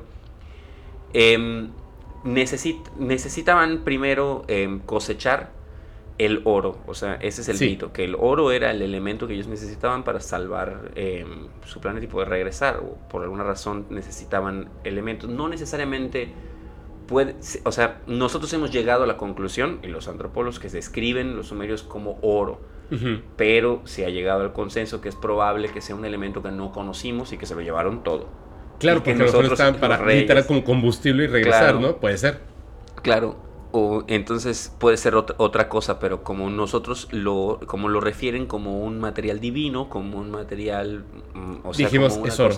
Pero Y luego se le da a ese, al oro, se le da ese valor después en, la, en las culturas. Asumimos que es oro. Exacto. Pero no necesariamente tuvo que haber sido eso. Pudo haber sido radón y ni sabíamos. O sea, es la verdad. Pero a ver, entonces dice que toma eh, la costilla. o sea, el que es su ADN, o sea, el ADN de, de, Inil, que es el, el, dios creador, o sea, el, que, el que era el jefe, el padre, para que el, los monos, o más bien las criaturas que estaban en este planeta, que no eran, que no eran tan inteligentes, que no, no podían dar el servicio que ellos exigían, que era cosechar este material, este, este mineral del oro. Y crear al ellos, ser humano. Ellos habían traído a unos seres, por eso dicen que los reptilianos y los reptilianos habían traído unos seres, que eran unos dioses menores, que tenían, que la, característica más particular que ha llegado al, es que tenían escamas, o sea, por eso dicen que son reptiles, ah. es que se veían escamosos, o sea, eran seres escamosos. Quizás, incluso eh, les dicen de maneras diferentes porque les, les dicen o reptiles o hombres pez, pero específicamente Ajá. el dato es que eran escamas, Escamas. o sea, son sus pieles eran Que comparten los peces y los reptiles, por supuesto. pero eran humanoides, o sea, manos y pies Ujú. Y bípedos, bípedos y caminaban erguidos. Dos ojos, Exacto. cabeza, brazos, y pies. entonces, pero ellos em, ¿Te puedo no son tan nada más? eficientes, no son tan eficientes, ahorita que yo te concluya, ellos resulta que se rebelan o no quieren a- a ejecutar más la tarea que se les exigen los Anunnakis. Los humanos. Los Anunnakis. Por les eso, pero exigen los a esa tarea a estos dioses, a esos dioses menores, a estos Ah, como de escamosos. Estos escamosos llevan la tarea por un tiempo y deciden ya no más, o sea, ya no querer dar ese servicio. Entonces, los dioses deciden, ah, bueno, si ustedes ya no van a estar, vamos a, vamos a nosotros crear a, una, a un ser nuevo que nos pueda dar ese servicio para que nosotros podamos seguir con, cosechando este Lo que mineral. estamos cosechando. Entonces, deciden de la costilla de Nil a- em, combinarla con y fecundar a una mujer, que es el mito, para que nacieran los primeros hombres. Pero la manera en la que lo gráficamente como lo como lo, lo tallan en los diferentes relieves, aparte de las tablillas cuneiforme, también hacían bajos relieves. Entonces, Sí. en los bajos relieves, lo bonito o lo interesante es que tuviste la película Matrix, ¿no? Sí. Esta fecundación de la costilla de Inil es muy parecido a estas torres de las Matrix donde estaban estas cápsulas, donde estaban Ajá. los humanos. Más o menos es las estelas que narran o que dicen que cada uno de estos frutos éramos nosotros. Por eso le dicen al fruto de la vida o árbol de la vida, porque en realidad era una, era una construcción Una que torre tenía con- torre que tenía estas salientes de Que parece un cápsulas que árbol. parece un árbol con frutos Por así decirlo. brotando, pero pues eran cápsulas em, de humanos. Con fetos ahí, Con- ¿no? Con fetos, con... ajá, Humanos. humanos. Y a raíz de que em, terminan esta necesidad del- de concluir con, con- con la extracción, que ya era suficiente, pues ellos em, dejan a los humanos a cargo, como ya no es necesario que sigan estas Ya excavaciones te evolucioné, bye, ¿no? les dan, les entregan conocimiento para hacerse responsables de sí mismos. O sea, ese era, ese era como, porque como es, es su creación, Shamash es el que los crea. Entonces Shamash los defiende porque son su creación, somos su creación. O sea, al- algunos otros dioses eran totalitarios, muchas veces hasta Anu y Enlil. ¿no? Ajá, decían, pues ya estuvo, ¿no? Ya acabó, o sea, manda el diluvio, o sea, ya hacen mucho ruido. De hecho, el mito del diluvio es porque se molestan los dioses porque hacían mucho ruido los humanos, con sus cantos y con sus bailes. Qué bonito. Entonces, mandan el diluvio, pero había seres, que, o sea, sobreviven, y Shamash mismo di- le va y se le, le dice a una persona, no, Va a pasar vamos esto. vamos a empezarnos a preparar para esto, yo te voy a dar la tecnología, yo te voy a preparar la nave, te voy a decir cómo, porque mucho del, del el mito del- de Noé también, ahí no se dice que Dios le da las especificaciones. El, en el caso de la- del mito sumerio, que es la raíz, ahí le dan los planos y la tecnología para hacer eso. Para salvar a los Salvar más que a, una, a una Pirstein, le dicen cómo y qué hacer. Totalmente. Y le mandan gente y le mandan incluso. Y es el propio Shamash el que, el que, el que compila las especies que van a ir en este arca. Así que. Que es como, como en este caso, este ser, digamos, este Anunnaki, era como el científico que los crea y que además tiene como esa, esa procuración por la vida, ¿no? Y el otro, o sea, los otros eran más como militares, más del tipo general que está llevando una Tenían misión. una necesidad, tenían una ambición particular, Termina ya se había cumplido con la, con, la, con la ambición, ya no tenían más necesidad, iban a seguir. Es muy probable que eso también Y él dijo, no, va- voy a cuidar a mi, a mi creación, ¿no? Prometeo mismo también protege a los humanos porque los quiere, porque los ama, que es más o menos pensando que es el paralelismo de estos sincretismos míticos. Pero así funciona, o sea, realmente los- fregón. estas, estas, esta, esta condición es que el, que el, el científico que nos creó, porque era el que nos creó, nos defiende de estas iras de los que, que no comprenden nuestra existencia y nuestro lugar en este mundo, porque todos los mitos tratan de posicionar a la humanidad en su lugar en el mundo. Hablan de los dioses, pero también hablan de nuestras responsabilidades con el mundo. Por eso te decía yo que son de origen matrilineal, o sea, tienen Sí. este, este propósito de ser educativos, de ser formativos. Más sin embargo, no quiere decir que no haya habido evidencia y que estos casos no se den así. Yo sí puedo pensar que en su gran mayoría, pues la forma en la que nosotros mismos nos gestamos de manera sexual, o sea, de manera eh, sí, sí, sí. Este, sexual todas las especies, puede ser algo que quizás no, no, tienen otras especies en otros, en otros puntos del cosmos. Bueno, aquí mismo hay reproducción asexual Exactamente. y otro tipo de cosas. Y, y, y, y, asimismo, puede, o sea, con, con, con la evolución también se sabe que, por ejemplo, nosotros los hombres estamos en peligro de extinción porque el cromosoma Y se está reduciendo de la especie. O sea, sabemos que... Em, no estamos muy bien diseñados, ¿no? Hay una, hay una reducción del cromosoma. Eso simplemente ha pasado con otras especies que también el cromosoma Y se retiró, se fue retirando de sus, de sus genes. Digo, puede ser que a lo mejor eh, es, no, o sea, dentro de mil millones de años a lo mejor seamos de otra forma, justo como estos niños pequeños, porque están en el espacio, no tenemos que soportar nuestro propio peso los grises. Tenemos necesidades diferentes. Así es. Porque estamos en ambientes distintos. Así es. Y biológicamente nosotros funcionamos em, muy, estamos muy relacionados con nuestro ambiente. Literal, eres lo que comes. O sea, no puede ser posible que no, ¿no? Entonces, em, sí creo genuinamente que, em, que, que estos mitos también nos esbozan algo de lo que hemos seguido evidenciando, que es esta relación con seres que, con, seres que no podemos identificar, que digo, por consenso no te puedo decir que son extraterrestres o que son extratemporales o que son paradimensionales. Claro, porque no estuvimos ahí para saberlo. porque tampoco sabemos qué tipo de relación ellos esperan de nuestra propia especie. Porque eso es otra cosa, o sea, pues eso es otro completamente otro tema. Lo que pasa es que, es que lo que tú acabas de contar directamente me suena totalmente que la pregunta que hacen muchos, ¿no? ¿Por qué no han regresado? ¿Por qué van a regresar? Claro, o sea, terminó eh, su misión. Claro, es que es, demasiado amoroso pensar en la forma de un Dios que nos creó, nos ama, nos quiere y tal. No tiene sentido un Dios que nos ame y que luego nos mande un diluvio para destruirnos. Es que no estás hablando de un Dios. Claro. Estás hablando de justo lo que tú acabas de narrar. Y perdón, con respeto a todas las religiones y todas las personas religiosas, a mí me, me causa lógica humana, de hecho, lo que acabas de contar, Jorge. O sea, llegan y dicen, ¿sabes qué? Tú ya no quieres seguir trabajando, el que eres como segunda especie de nosotros, pero estamos viajando en conjunto, que estamos tratando de extraer este material, mineral o lo que sea. No, ya no quiero, el clima está feo, hay animales, hace calor, etcétera. Bueno, ok, tenemos la tecnología suficiente para esos monos que andan por ahí como que se acercan de manera como sigilosa, como el ser humano hizo con el perro.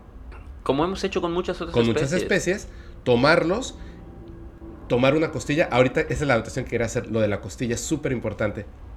Eh, los evolucionas rápidamente, obviamente, y entonces tienes como un ejército de humanoides que te sirven y que piensan que tú eres un dios y los tienes ahí. De repente ya estoy cansado de que no se callan, mátelos a todos, ¿no? No, no, o sea, y el científico es así como de, yo, pues yo quiero mi creación, o sea, no me los mates a todos y trata de hacer hasta lo imposible para mantenerlos vivos. Luego ya nos vamos y no los puedo dejar ahí irresponsablemente. Entonces, responsablemente te enseño ciertas cosas y me voy. Y quizá de repente los visito, pero es como algo que pasó en algún momento y que se quedó ahí. O sea, no tienen por qué regresar a vernos. O sea, no somos.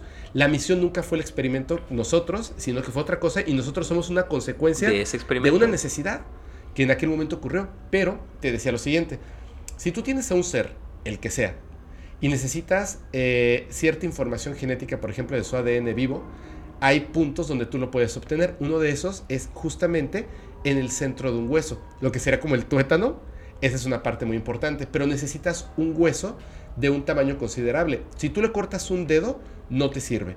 o sea, sí te sirve, pero es más complejo. Entonces, para que tú puedas extraer un hueso lo suficientemente, eh, digamos, un pedazo importante. Material genético suficiente para poder hacer la replicación. Necesitas un hueso de un cierto tamaño. Entonces, le tendrás que cortar o un brazo o una pierna, lo cual es un poco feo, ¿no? Pero si tú le cortas una costilla, el material genético es completo. Funciona y realmente no le haces mucho daño al ser.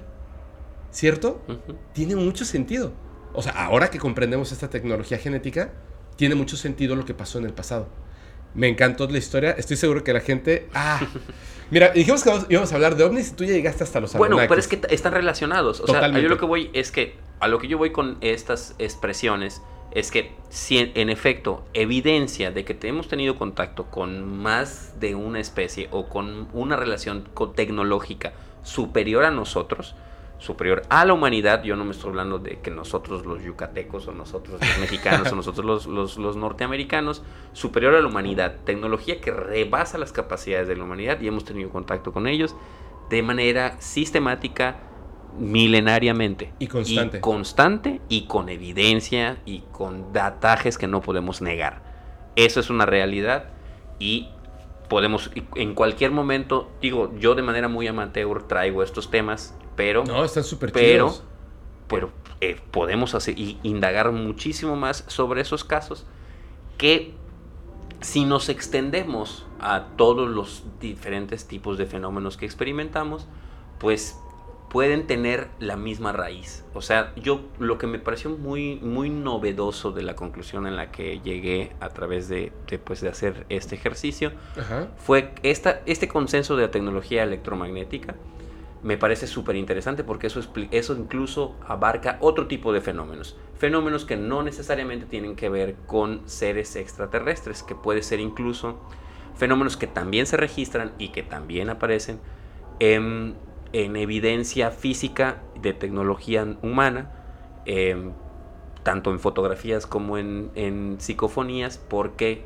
puede ser a través, o sea, porque puedes comunicarte a través de estos campos electromagnéticos. Así es. Entonces, creo que como cimiento de este de esta de esta tecnología, el, las, los campos electromagnéticos, que es algo que ya estudiamos los seres humanos, es algo que ya tenemos muchísimos avances, o sea, de verdad, hoy día incluso nuestros sistemas de, de radiocomunicación funcionan con emisiones electromagnéticas, con campos electromagnéticos, con ondas de este tipo para ser más veraces, más rápidas, más capacidad de información. Es el futuro de la tecnología. Nosotros ya, ya es el presente de la tecnología. Sí, pero pero todavía estamos todavía estamos aprendiendo sobre cómo se puede aplicar.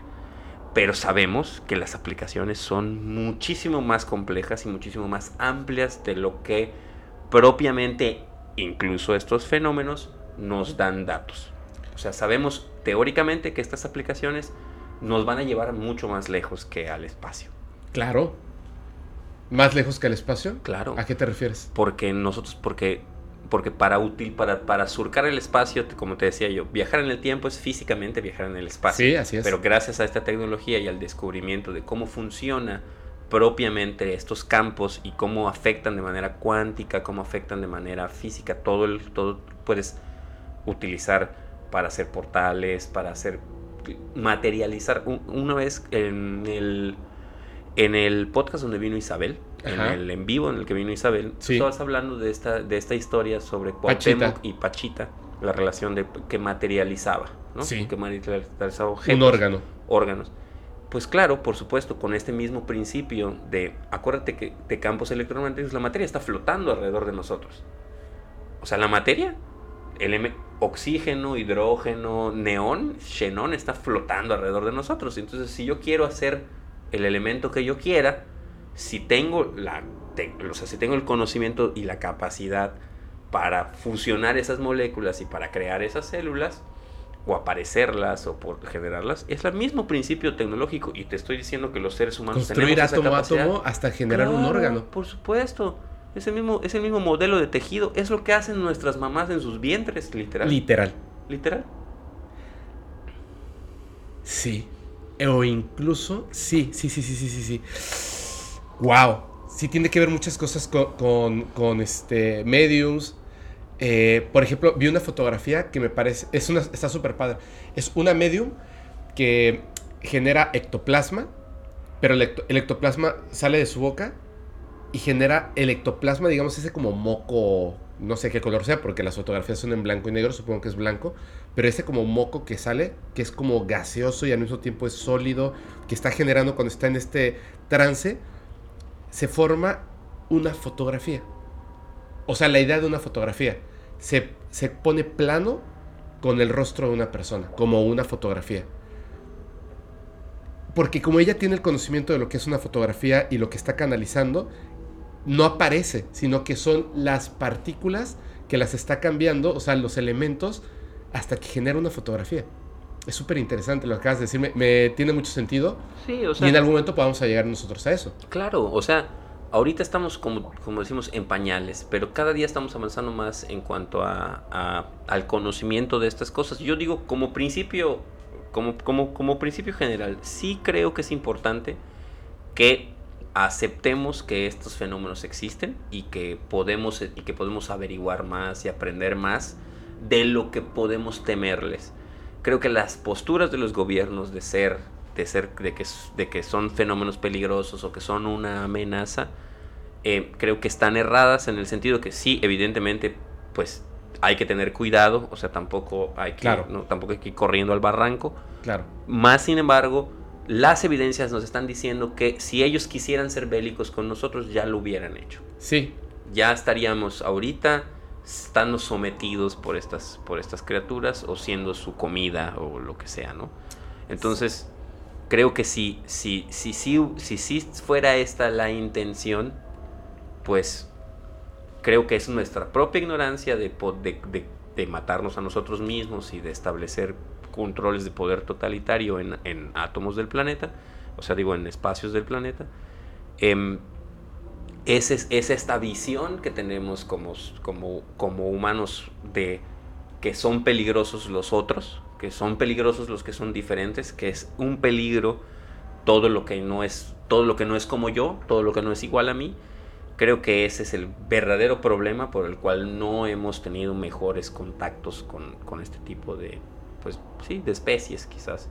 Mira, es que hay un montón de cosas. De hecho, te, voy a contar una historia un, momentito, tantito más adelante. Me gusta mucho esta historia. Es de una persona que se llama, espero decir bien su nombre, eh, Stefan Michalak.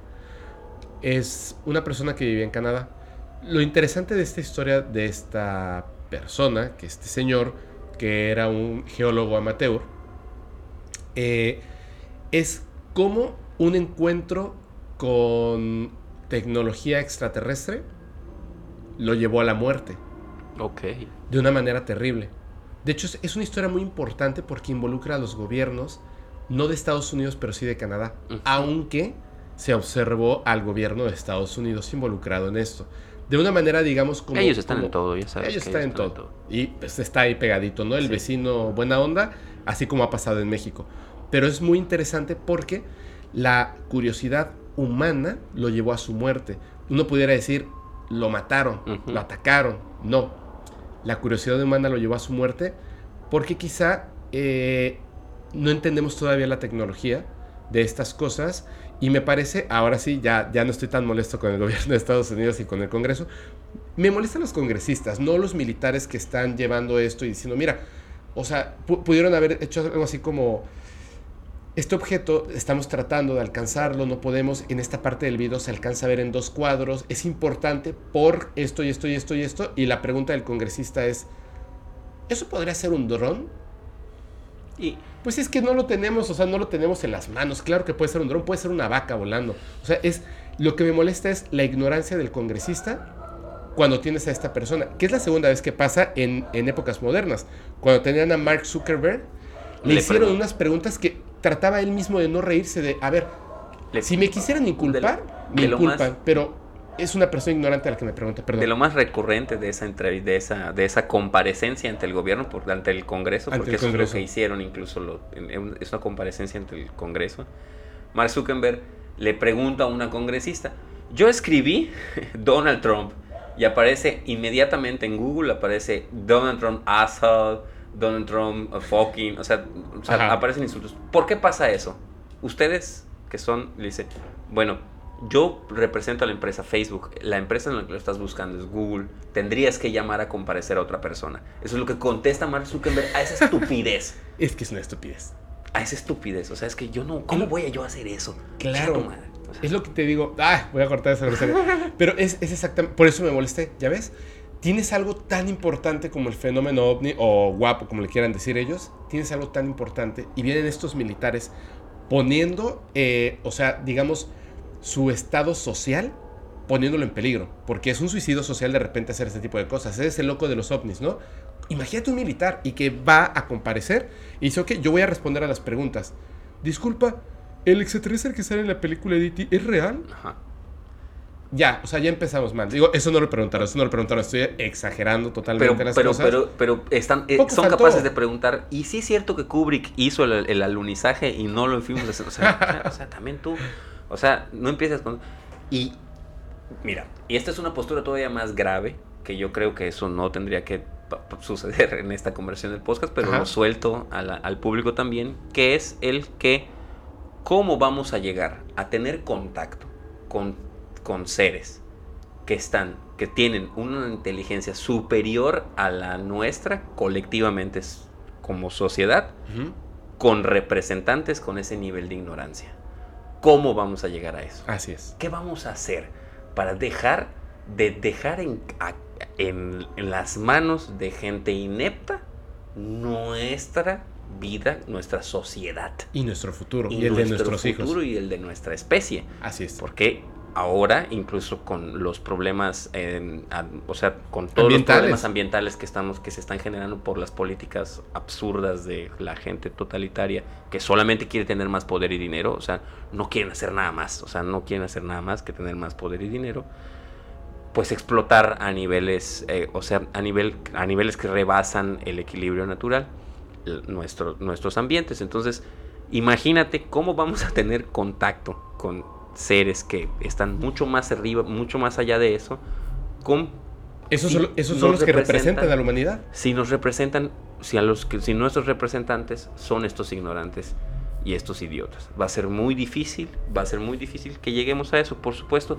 Es lo por eso se piensa y esperamos que haya personas que no en la masividad tienen contacto con estas especies. Yo justamente creo eso. Hicimos una brevísima pausa porque yo les eh, los invito a, todos y todas los que estén escuchando. Tenemos un grupo en Facebook que yo no administro, pero yo estoy incluido en ese grupo, donde la comunidad sube eh, evidencias súper interesantes, platicamos, memes, historias personales em, y más. Está muy padre, está muy interesante. Si quieren, búsquenlo en Facebook, está como Comunidad Podcast Paranormal. Ya somos más de 3000, está súper padre. Ya unas de estas personas que están ahí hicieron un grupo, se reúnen todos los martes y jueves a las 10 de la noche en Meet de Google y creo que también en Zoom a partir de, ahora. Y, se, se juntan y dicen, vamos a hablar hoy de, de exorcismos. Y ¡pum! Se ponen a platicar de exorcismos. Son como 30 personas nada más. Entonces me invitaron y ahorita en la pausa, Jorge y yo entramos a saludar y se hizo un poco larga la plática, pero estuvo buena, ¿no? Sí, no, sí. Estuvo La chido. verdad es que bastante, o sea, bastante chido porque indi- indirectamente contribuyó a lo que vamos a continuar comentando. Así es. De hecho, a ver, ¿qué? cuéntanos. Bueno, tú quedaste pendiente en contarnos Ah. tu historia. Bueno, no, no, no es mía, pero, este, o sea, yo no la viví, pero me parece súper interesante. Es que hay como, como que una corriente de, de personas que piensan que los seres extraterrestres son algo muy parecido a lo divino, a dioses, ¿no? Espirituales, buenos, buscan este, eh, cuidarnos, protegernos y que en algún momento van a llegar y nos van a salvar de la destrucción que le estamos haciendo al planeta u otras cosas, ¿no? Y entonces no pueden como, como pensar que un, un ser extraterrestre de ese grado divino puede equivocarse, pueda cometer un error, pueda estrellarse en el planeta por un error tecnológico simple.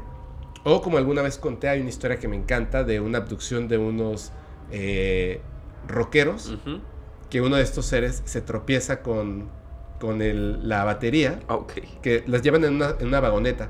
Entonces en la parte de atrás, como son Sí. rockeros todavía no son exitosos, pues van de gira en su camioneta, eh, ocurre esto de la abducción y cuando suben estos seres, porque suben literalmente a la parte de atrás de esta camioneta, están ahí los, los rockeros y los empiezan como con los ojos, ¿no? O sea, los, los dominan y hacen que bajen, pero uno de estos seres cuando se está acercando a uno de ellos, se tropieza con los instrumentos y se cae. Claro. O sea, trastabilla y, y cae, ¿no?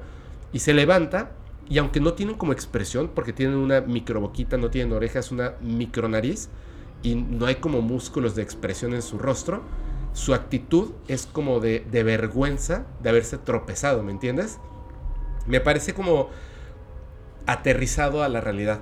Cuando, por ejemplo, describen a estos seres y cómo eran, ¿no? Así como, como muñequitos de plástico desnudos.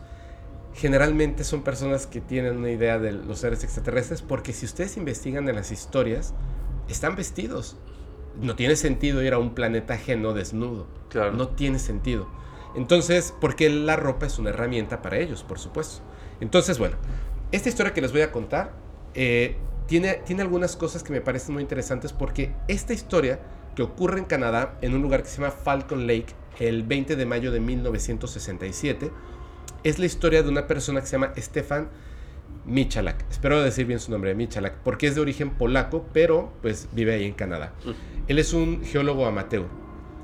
Él es una de las pocas personas en el mundo que en base a su experiencia demandó al gobierno de Canadá porque él ya no podía continuar trabajando hasta su lamentable muerte. Ahorita voy a explicarles por qué.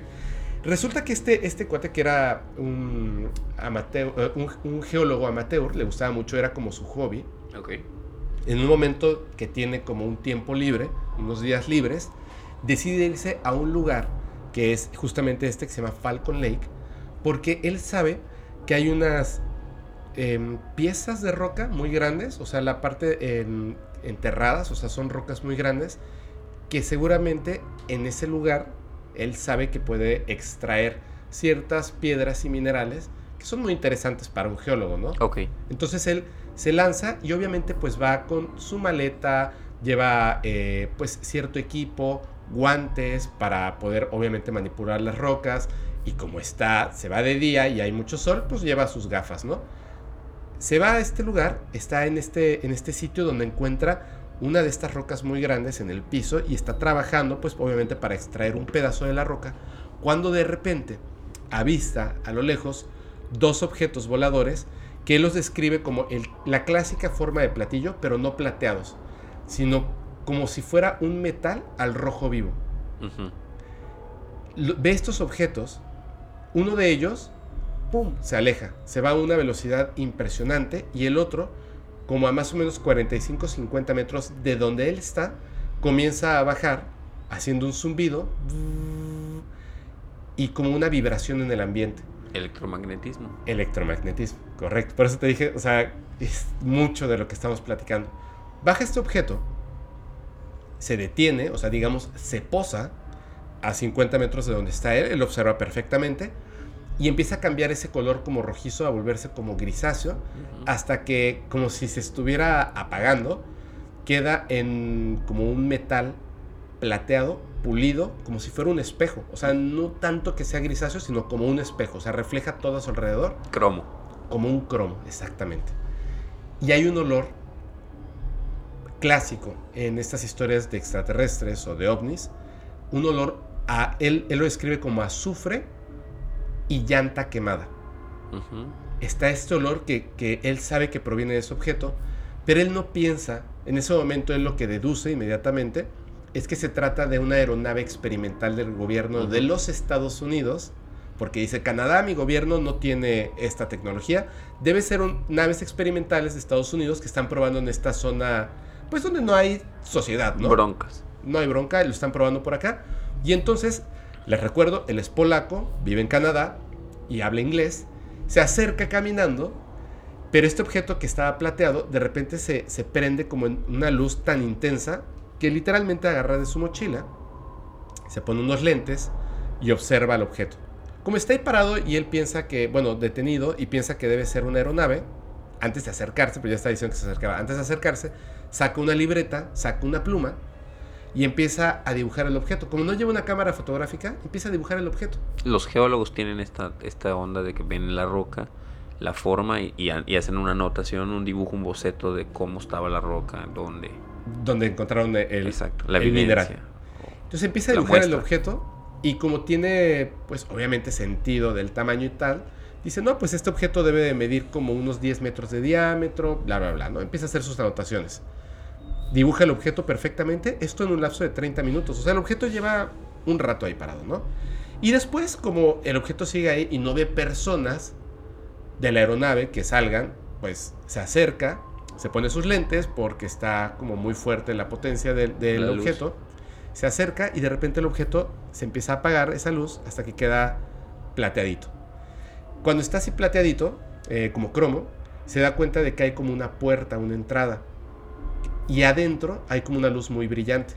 Entonces él, cuando ya está a unos cuantos pasos del objeto, que lo está recorriendo, lo está observando por todos sus puntos, empieza a, gritar. ¡Hey, Yankees! ¿Necesitan ayuda? En inglés, ¿no? Yankees, ¿necesitan ayuda? Y dice, qué raro que no contesten, ¿no?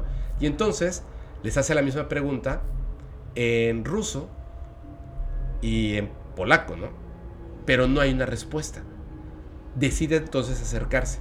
Cuando llega y le llama la atención la, el objeto como tal, la perfección del objeto, que es, es tan perfecto, sobre todo viéndolo de cerca, no encuentra ningún punto de soldadura, remaches, donde se unen dos piezas metálicas, es como si fuera una sola pieza por completa, perfecta. Y entonces le llama tanto la atención, trae puestos los guantes de carnaza, o bueno, no carnaza, pero especiales. Cuando toca el objeto, se da cuenta de que el objeto está súper caliente, tanto que se derrite el guante y se lo tiene que quitar así rápidamente y tirarlo al piso porque se está quemando la mano. Y dice, oh, ok, tengo que tener cuidado con esto. Entonces empieza a rodear el objeto sin tocarlo hasta que llega a la puerta de donde veía que había una luz intensa. Y se da cuenta que es como una habitación hacia adentro. Pero es muy fuerte la luz, no alcanza a ver lo que hay dentro. Se pone sus gafas oscuras para que pueda más o menos ver lo que hay y entra al objeto. Entra a la nave y se da cuenta de que es una habitación como de una sola pieza que irradia luz. No es como si hubieran focos, es como si las paredes, el piso y todo el objeto Irradiar. irradiara luz. Hay una vibración en el ambiente y hay como unas, él dice que son como unas columnas físicas, pero de luz, blancas y otras que son multicolores. No están todas eh, de manera vertical, hay algunas que están como en 45 grados, que incluso él tiene que agacharse para entrar al, al- al- al objeto, ¿no? En ese momento se da cuenta de que obviamente eso no es una aeronave experimental de, Estados parte. Unidos, claro. Y en su instinto de supervivencia, mejor decide salir. Empieza a caminar hacia la salida y en ese momento la vibración que es muy liviana se, se hace muy fuerte. Como si, como si encendiera el objeto. Y vibra. Entonces se espanta, corre, sale del objeto y escucha un... como un voltea y del lugar donde acaba de salir, la entrada, que no es una puerta, es una entrada, es un hueco, el metal pulido perfecto se hace como el obturador de una cámara. Se cerró. Se cierra como si tuviera piezas como aspas, como el obturador de una cámara, que se cierra, que es lo que hace el sonido del... Pero después de cerrarse, es como si el metal volviera a quedar fusionado y ya no existiera rastro Ujú. de esa puerta. Él se queda observando esto súper impresionado, Está hecho de, de un material líquido en realidad. como si fuera un material líquido. Y se da cuenta de que hay unas como escotillas, digamos. Él dice que eran paneles. Habían nueve paneles alrededor del objeto. Cada uno de estos paneles rectangulares, que más o menos medían entre 15 y 25 centímetros, algo así. Cada uno de estos tenía 30 orificios, que son muy parecido a la historia que conté del ovni de Minuto de Kochi en la parte de abajo y si no lo han visto ese capítulo, véanlo en YouTube nada más para que vean la foto del objeto de Minuto de Kochi. En la parte de abajo tenía un cuadrado con orificios, como una rejilla. Él nota que está eso ahí y de repente empieza a salir como un gas de los orificios que le llaman muchísimo la atención y ese gas, que es pues Una niebla. una niebla, de repente ¡fum! sale disparado hacia él, pero no en línea recta, sino como que hace una curva hasta que lo golpea en el pecho. Pero ya no lo golpea un gas, sino que es como si fuera un plasma que lo golpea y literalmente él sale volando, o sea, no sale volando lejísimos, pero cae alejado del objeto y con, se empieza a revolcar en el piso porque siente que se está quemando, se quita la playera, la camisa, lo que trae encima porque se está quemando y en el dolor que siente que es tremendo de lo que acaba de pasar, el objeto se empieza a elevar en esa vibración y de repente, cuando ya está arriba, subiendo lentamente en una línea recta, casi en silencio, pero con esa vibración del ambiente, no tanto sonora, del ambiente, de repente, en un solo movimiento, sale despedido tan rápido que él ya ni siquiera alcanza a ver a dónde llega el objeto. Esta persona se levanta, tiene una quemadura en, el pecho, en, el abdomen, entre el abdomen y el pecho. Cuando lo golpea el plasma o este gas, lo lógico se- sería que fuera como una mancha. No. Tiene literalmente la impresión de los agujeritos de 25 centímetros iguales a esto que tenía el objeto nueve veces alrededor de él. Pero tiene quemaduras de segundo grado. Se siente mal, está mareado y vomita. Está muy mal. Tiene que caminar durante seis horas, toma sus cosas, va sin camisa, tratando de, pues de sobrevivir. Se siente muy mal, se, se- se detiene, de repente vomita, está mareado, con mucho dolor, está quemado, la palma de su mano está quemada donde estaba el guante, hasta que por fin llega donde hay un motel y una carretera, pide ayuda y se lo llevan al hospital. Cuando él ingresa al hospital, en el hospital lo que se dan cuenta, eh, él llega al hospital de Winnipeg, el equipo médico que, que lo revisa y que obviamente les relata lo que acaba de vivir porque pues ven que tiene este patrón de rejillas y tiene quemaduras de segundo grado, se dan cuenta de que esta persona apesta a azufre, que es e- ese gas o lo que sea que salió del objeto apestaba a azufre, que era lo que él sentía como, como, como el, el olor. Tiene un dolor intensísimo en la cabeza y bueno, se empieza a poner mal, se empieza a poner mal, se empieza a poner mal hasta que lo logran estabilizar recuerda a su hijo, que también cuenta la historia porque esta persona ya falleció, ver a su papá, o sea, como, como casi casi en estado zombie, ¿no? O sea, en el hospital mientras lo están atendiendo. Y llega un punto en el que él ya empieza a mejorar, empieza a mejorar, empieza a mejorar. Y la noticia es la siguiente.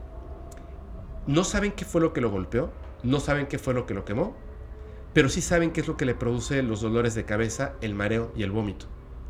Radiación Ujú.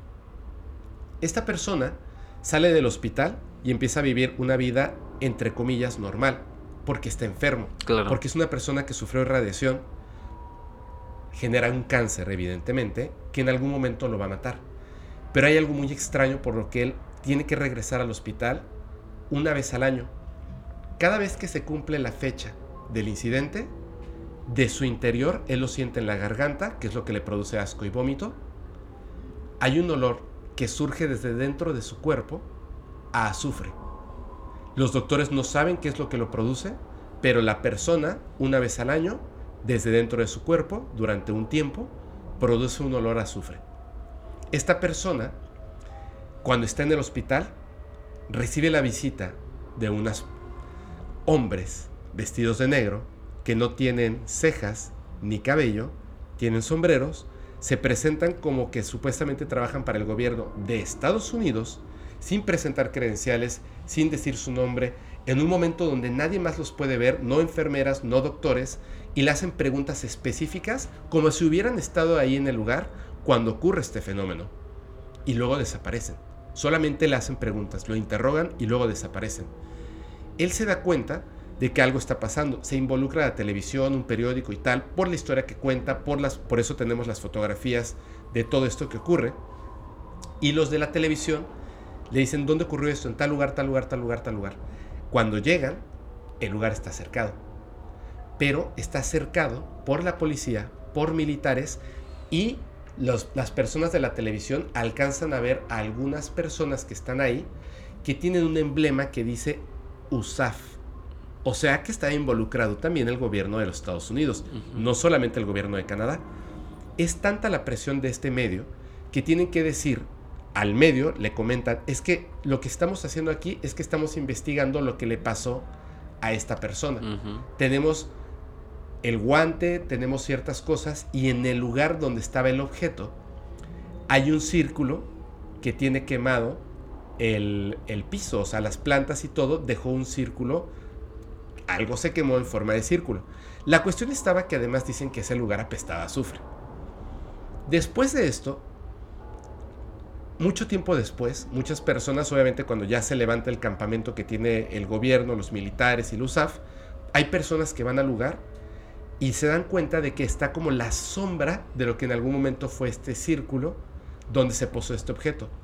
Hasta el día de hoy, esa zona no está prohibido visitarla, pero te dicen que por favor no la visites por una razón. Radiación. Hay radiación.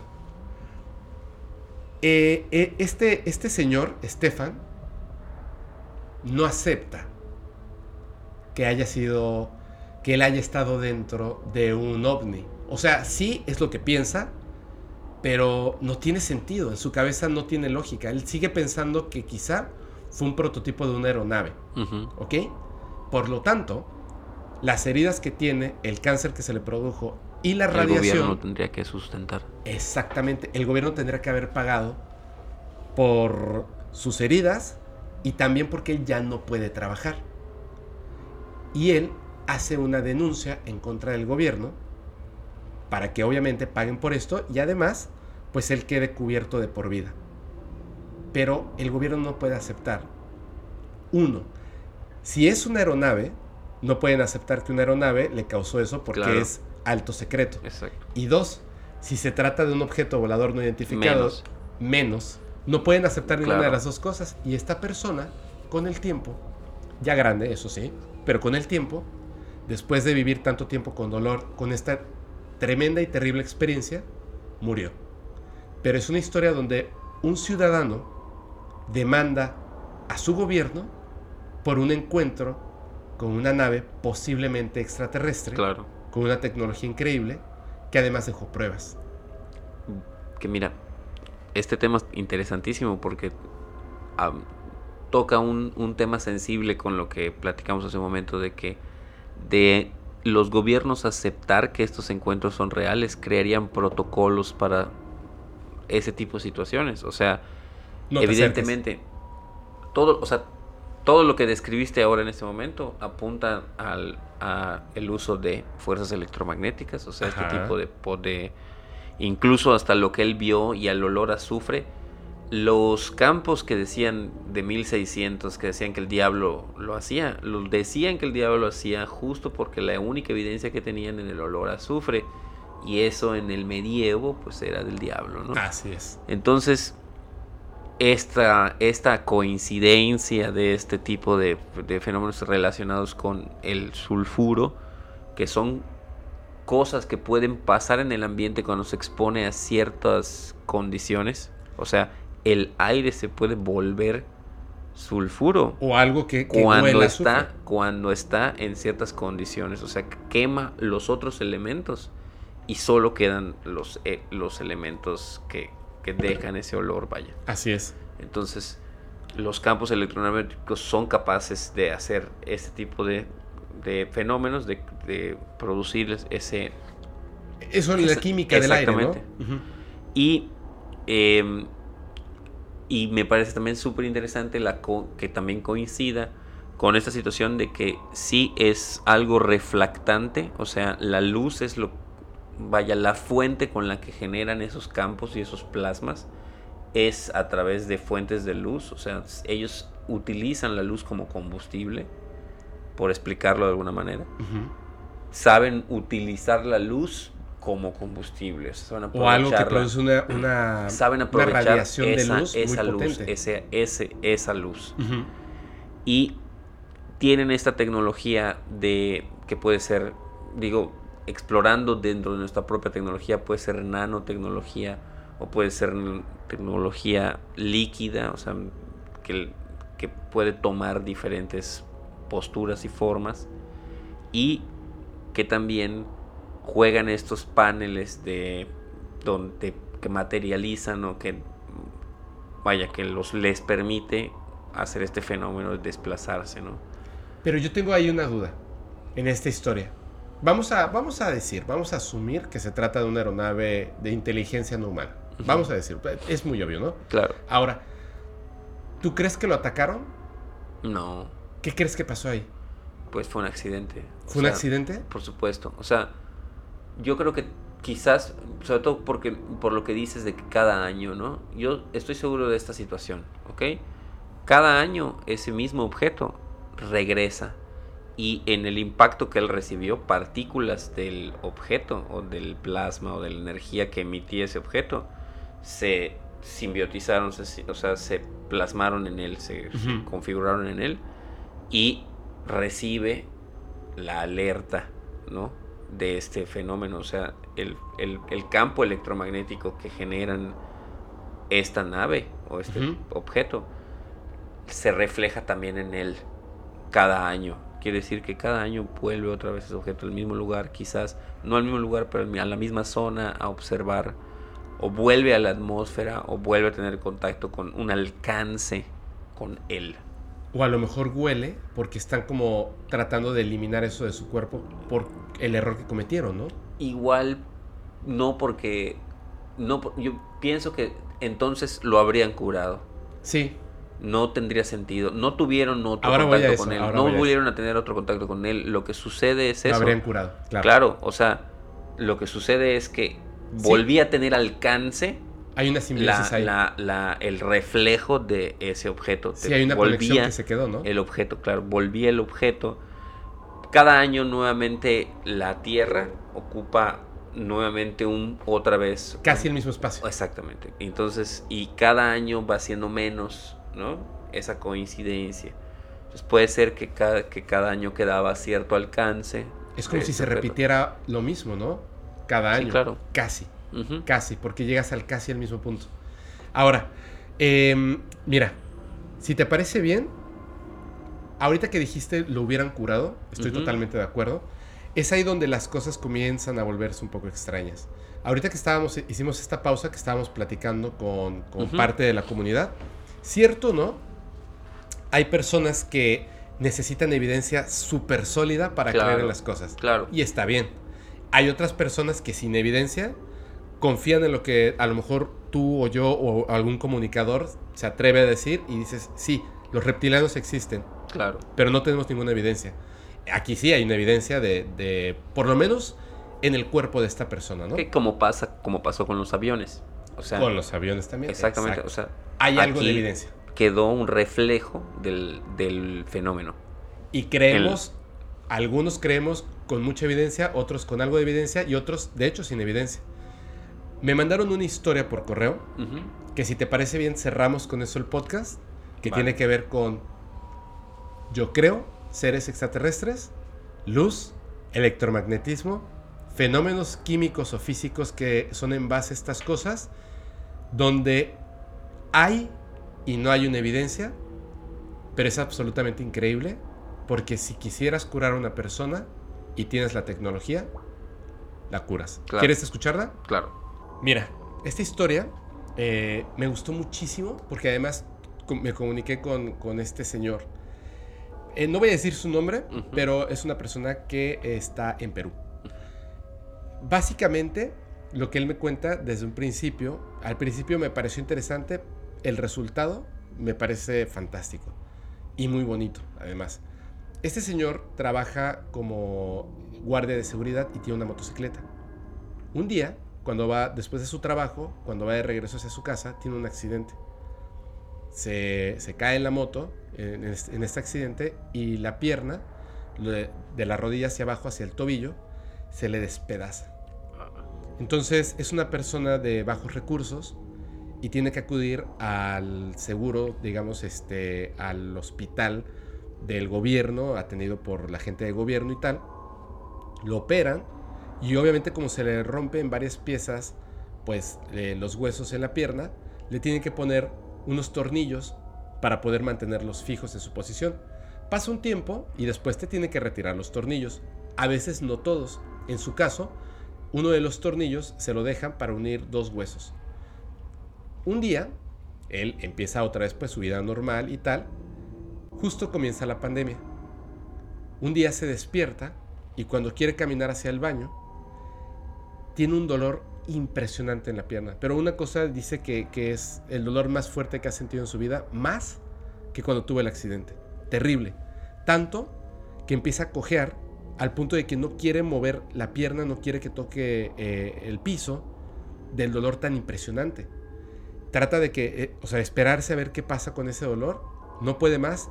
Va otra vez al hospital, lo atienden, le hacen una radiografía y se dan cuenta de que el tornillo que estaba entre sus dos huesos, el tornillo se había roto.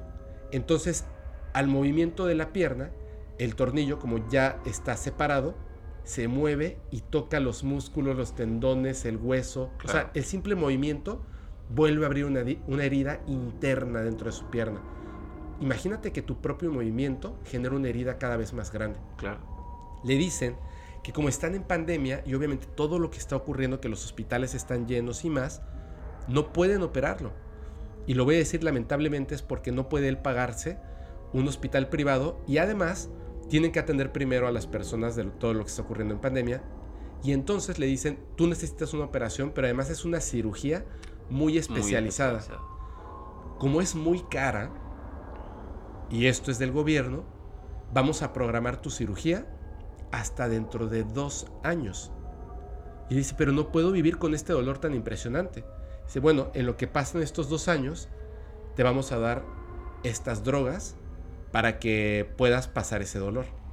Se va a su casa, se toma sus pastillas y es tan potente la, eh, la pastilla que él está como en un estado dormido casi casi.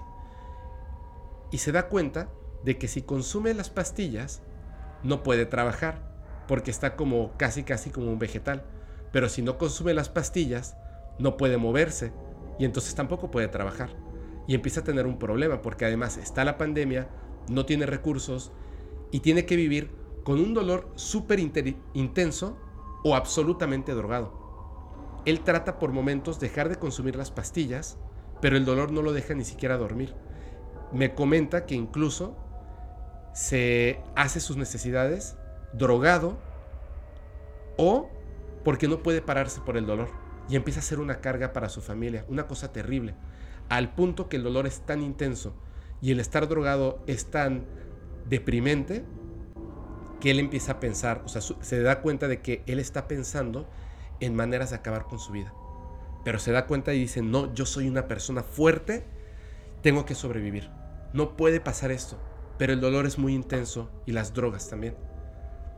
Y en la noche, una noche que, que es cuando más dolor tiene y que dice no voy a tomar estas drogas, no las voy a tomar, lleva varios días sin tomarlas, se queda pensando en la noche, pensando hacia lo que sea, hacia sus dioses, hacia eh, Dios, lo que sea que pueda escucharlo, implora, por favor, ayúdenme, no puedo vivir así. De repente se queda dormido cuando el dolor empieza a bajar se queda dormido y despierta porque escucha un ruido en su habitación. Cuando abre los ojos, su habitación comienza a iluminarse, una luz potentísima, tanto que él no puede ni siquiera eh, mantener los ojos bien abiertos. Luego esta luz empieza a bajar hasta que queda tenue la luz. Él no sabe si se encuentra en su habitación todavía o está en otro lugar, pero está en su cama. Y ve a tres seres grises, vestidos, con los ojos negros, grandes, sin orejas, nariz muy pequeña, boca diminuta, como una pequeña línea nada más, muy delgados, cuatro dedos en las manos, que están dos del lado de su pierna y otro del otro lado de la cama, observándolo. Obviamente él en ese momento entra en un estado de, pánico, de terror, porque pues obviamente nunca ha visto este tipo de seres y uno de los seres, el que está más cercano a él, lo voltea a ver directamente a su rostro. Él observa sus ojos y en ese momento le pone una idea en la cabeza. La idea es la siguiente.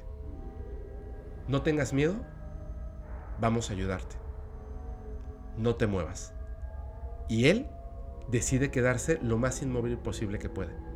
Estos seres comienzan a pasar sus manos por su pierna y él siente como su pierna comienza a ponerse fría, fría, fría como si estuviera pasando una corriente eléctrica por su pierna, súper fría.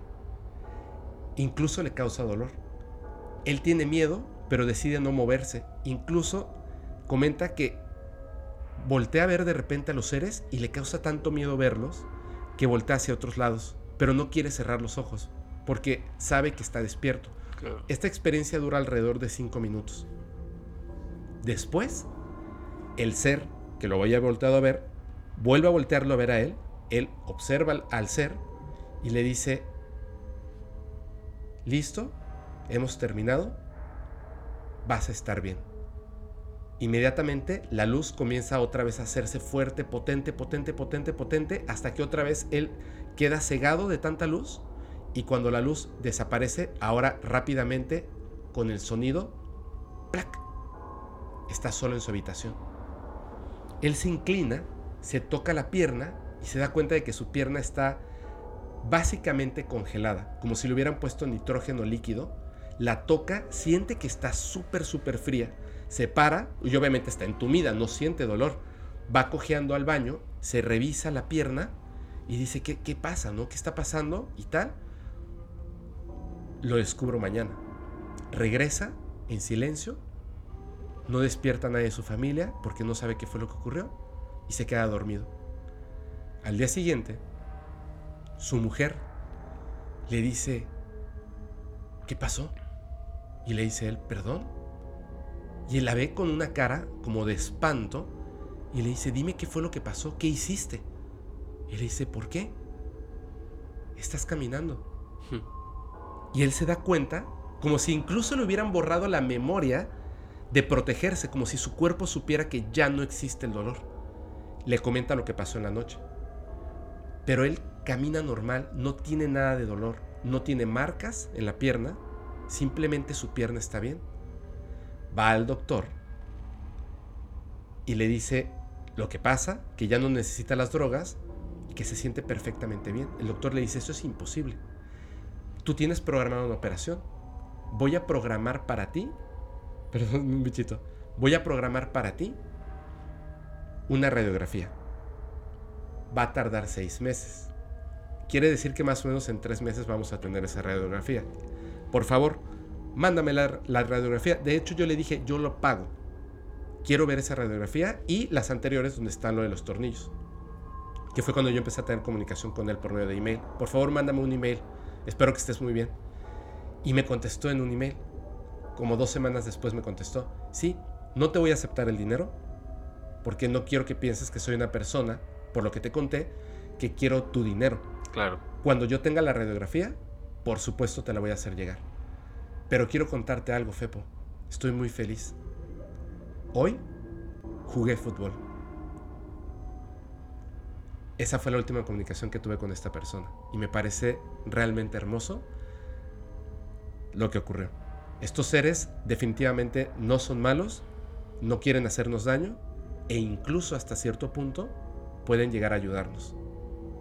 Que justo de esa experiencia, em, te había yo platicado en, hace un momento que los rusos tenían también estas investigaciones que también la mente humana puede llegar a estos, a, acceder a estos fenómenos y los norteamericanos hicieron paralelismo de estas investigaciones porque se andaban peleando, lo que ya todos sabemos.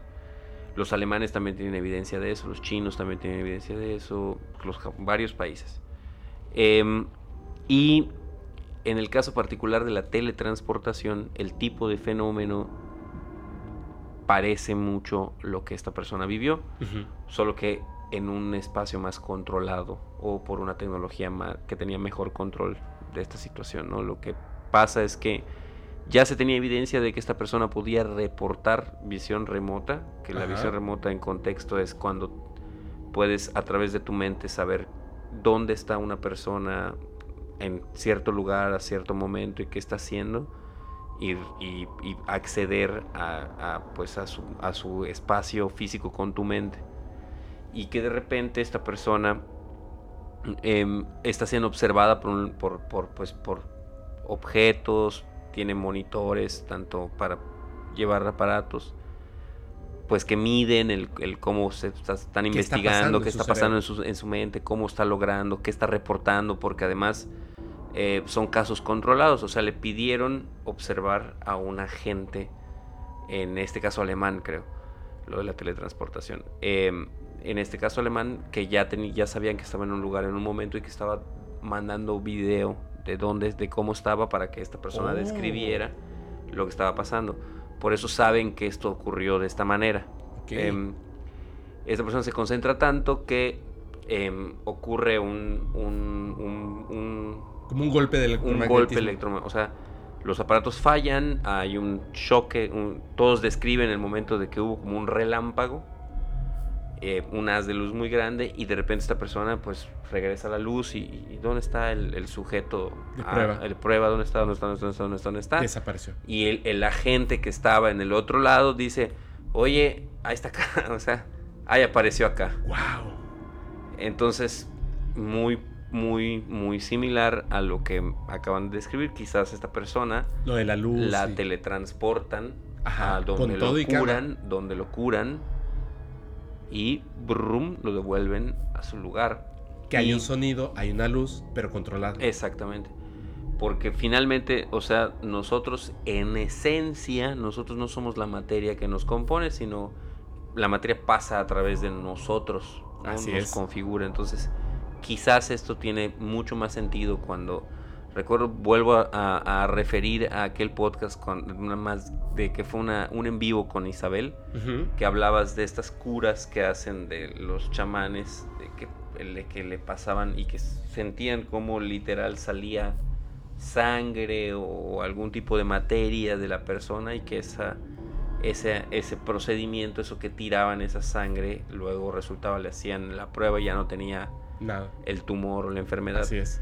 Es muy parecido a la experiencia que tuvo esta, esta, Este este sujeto.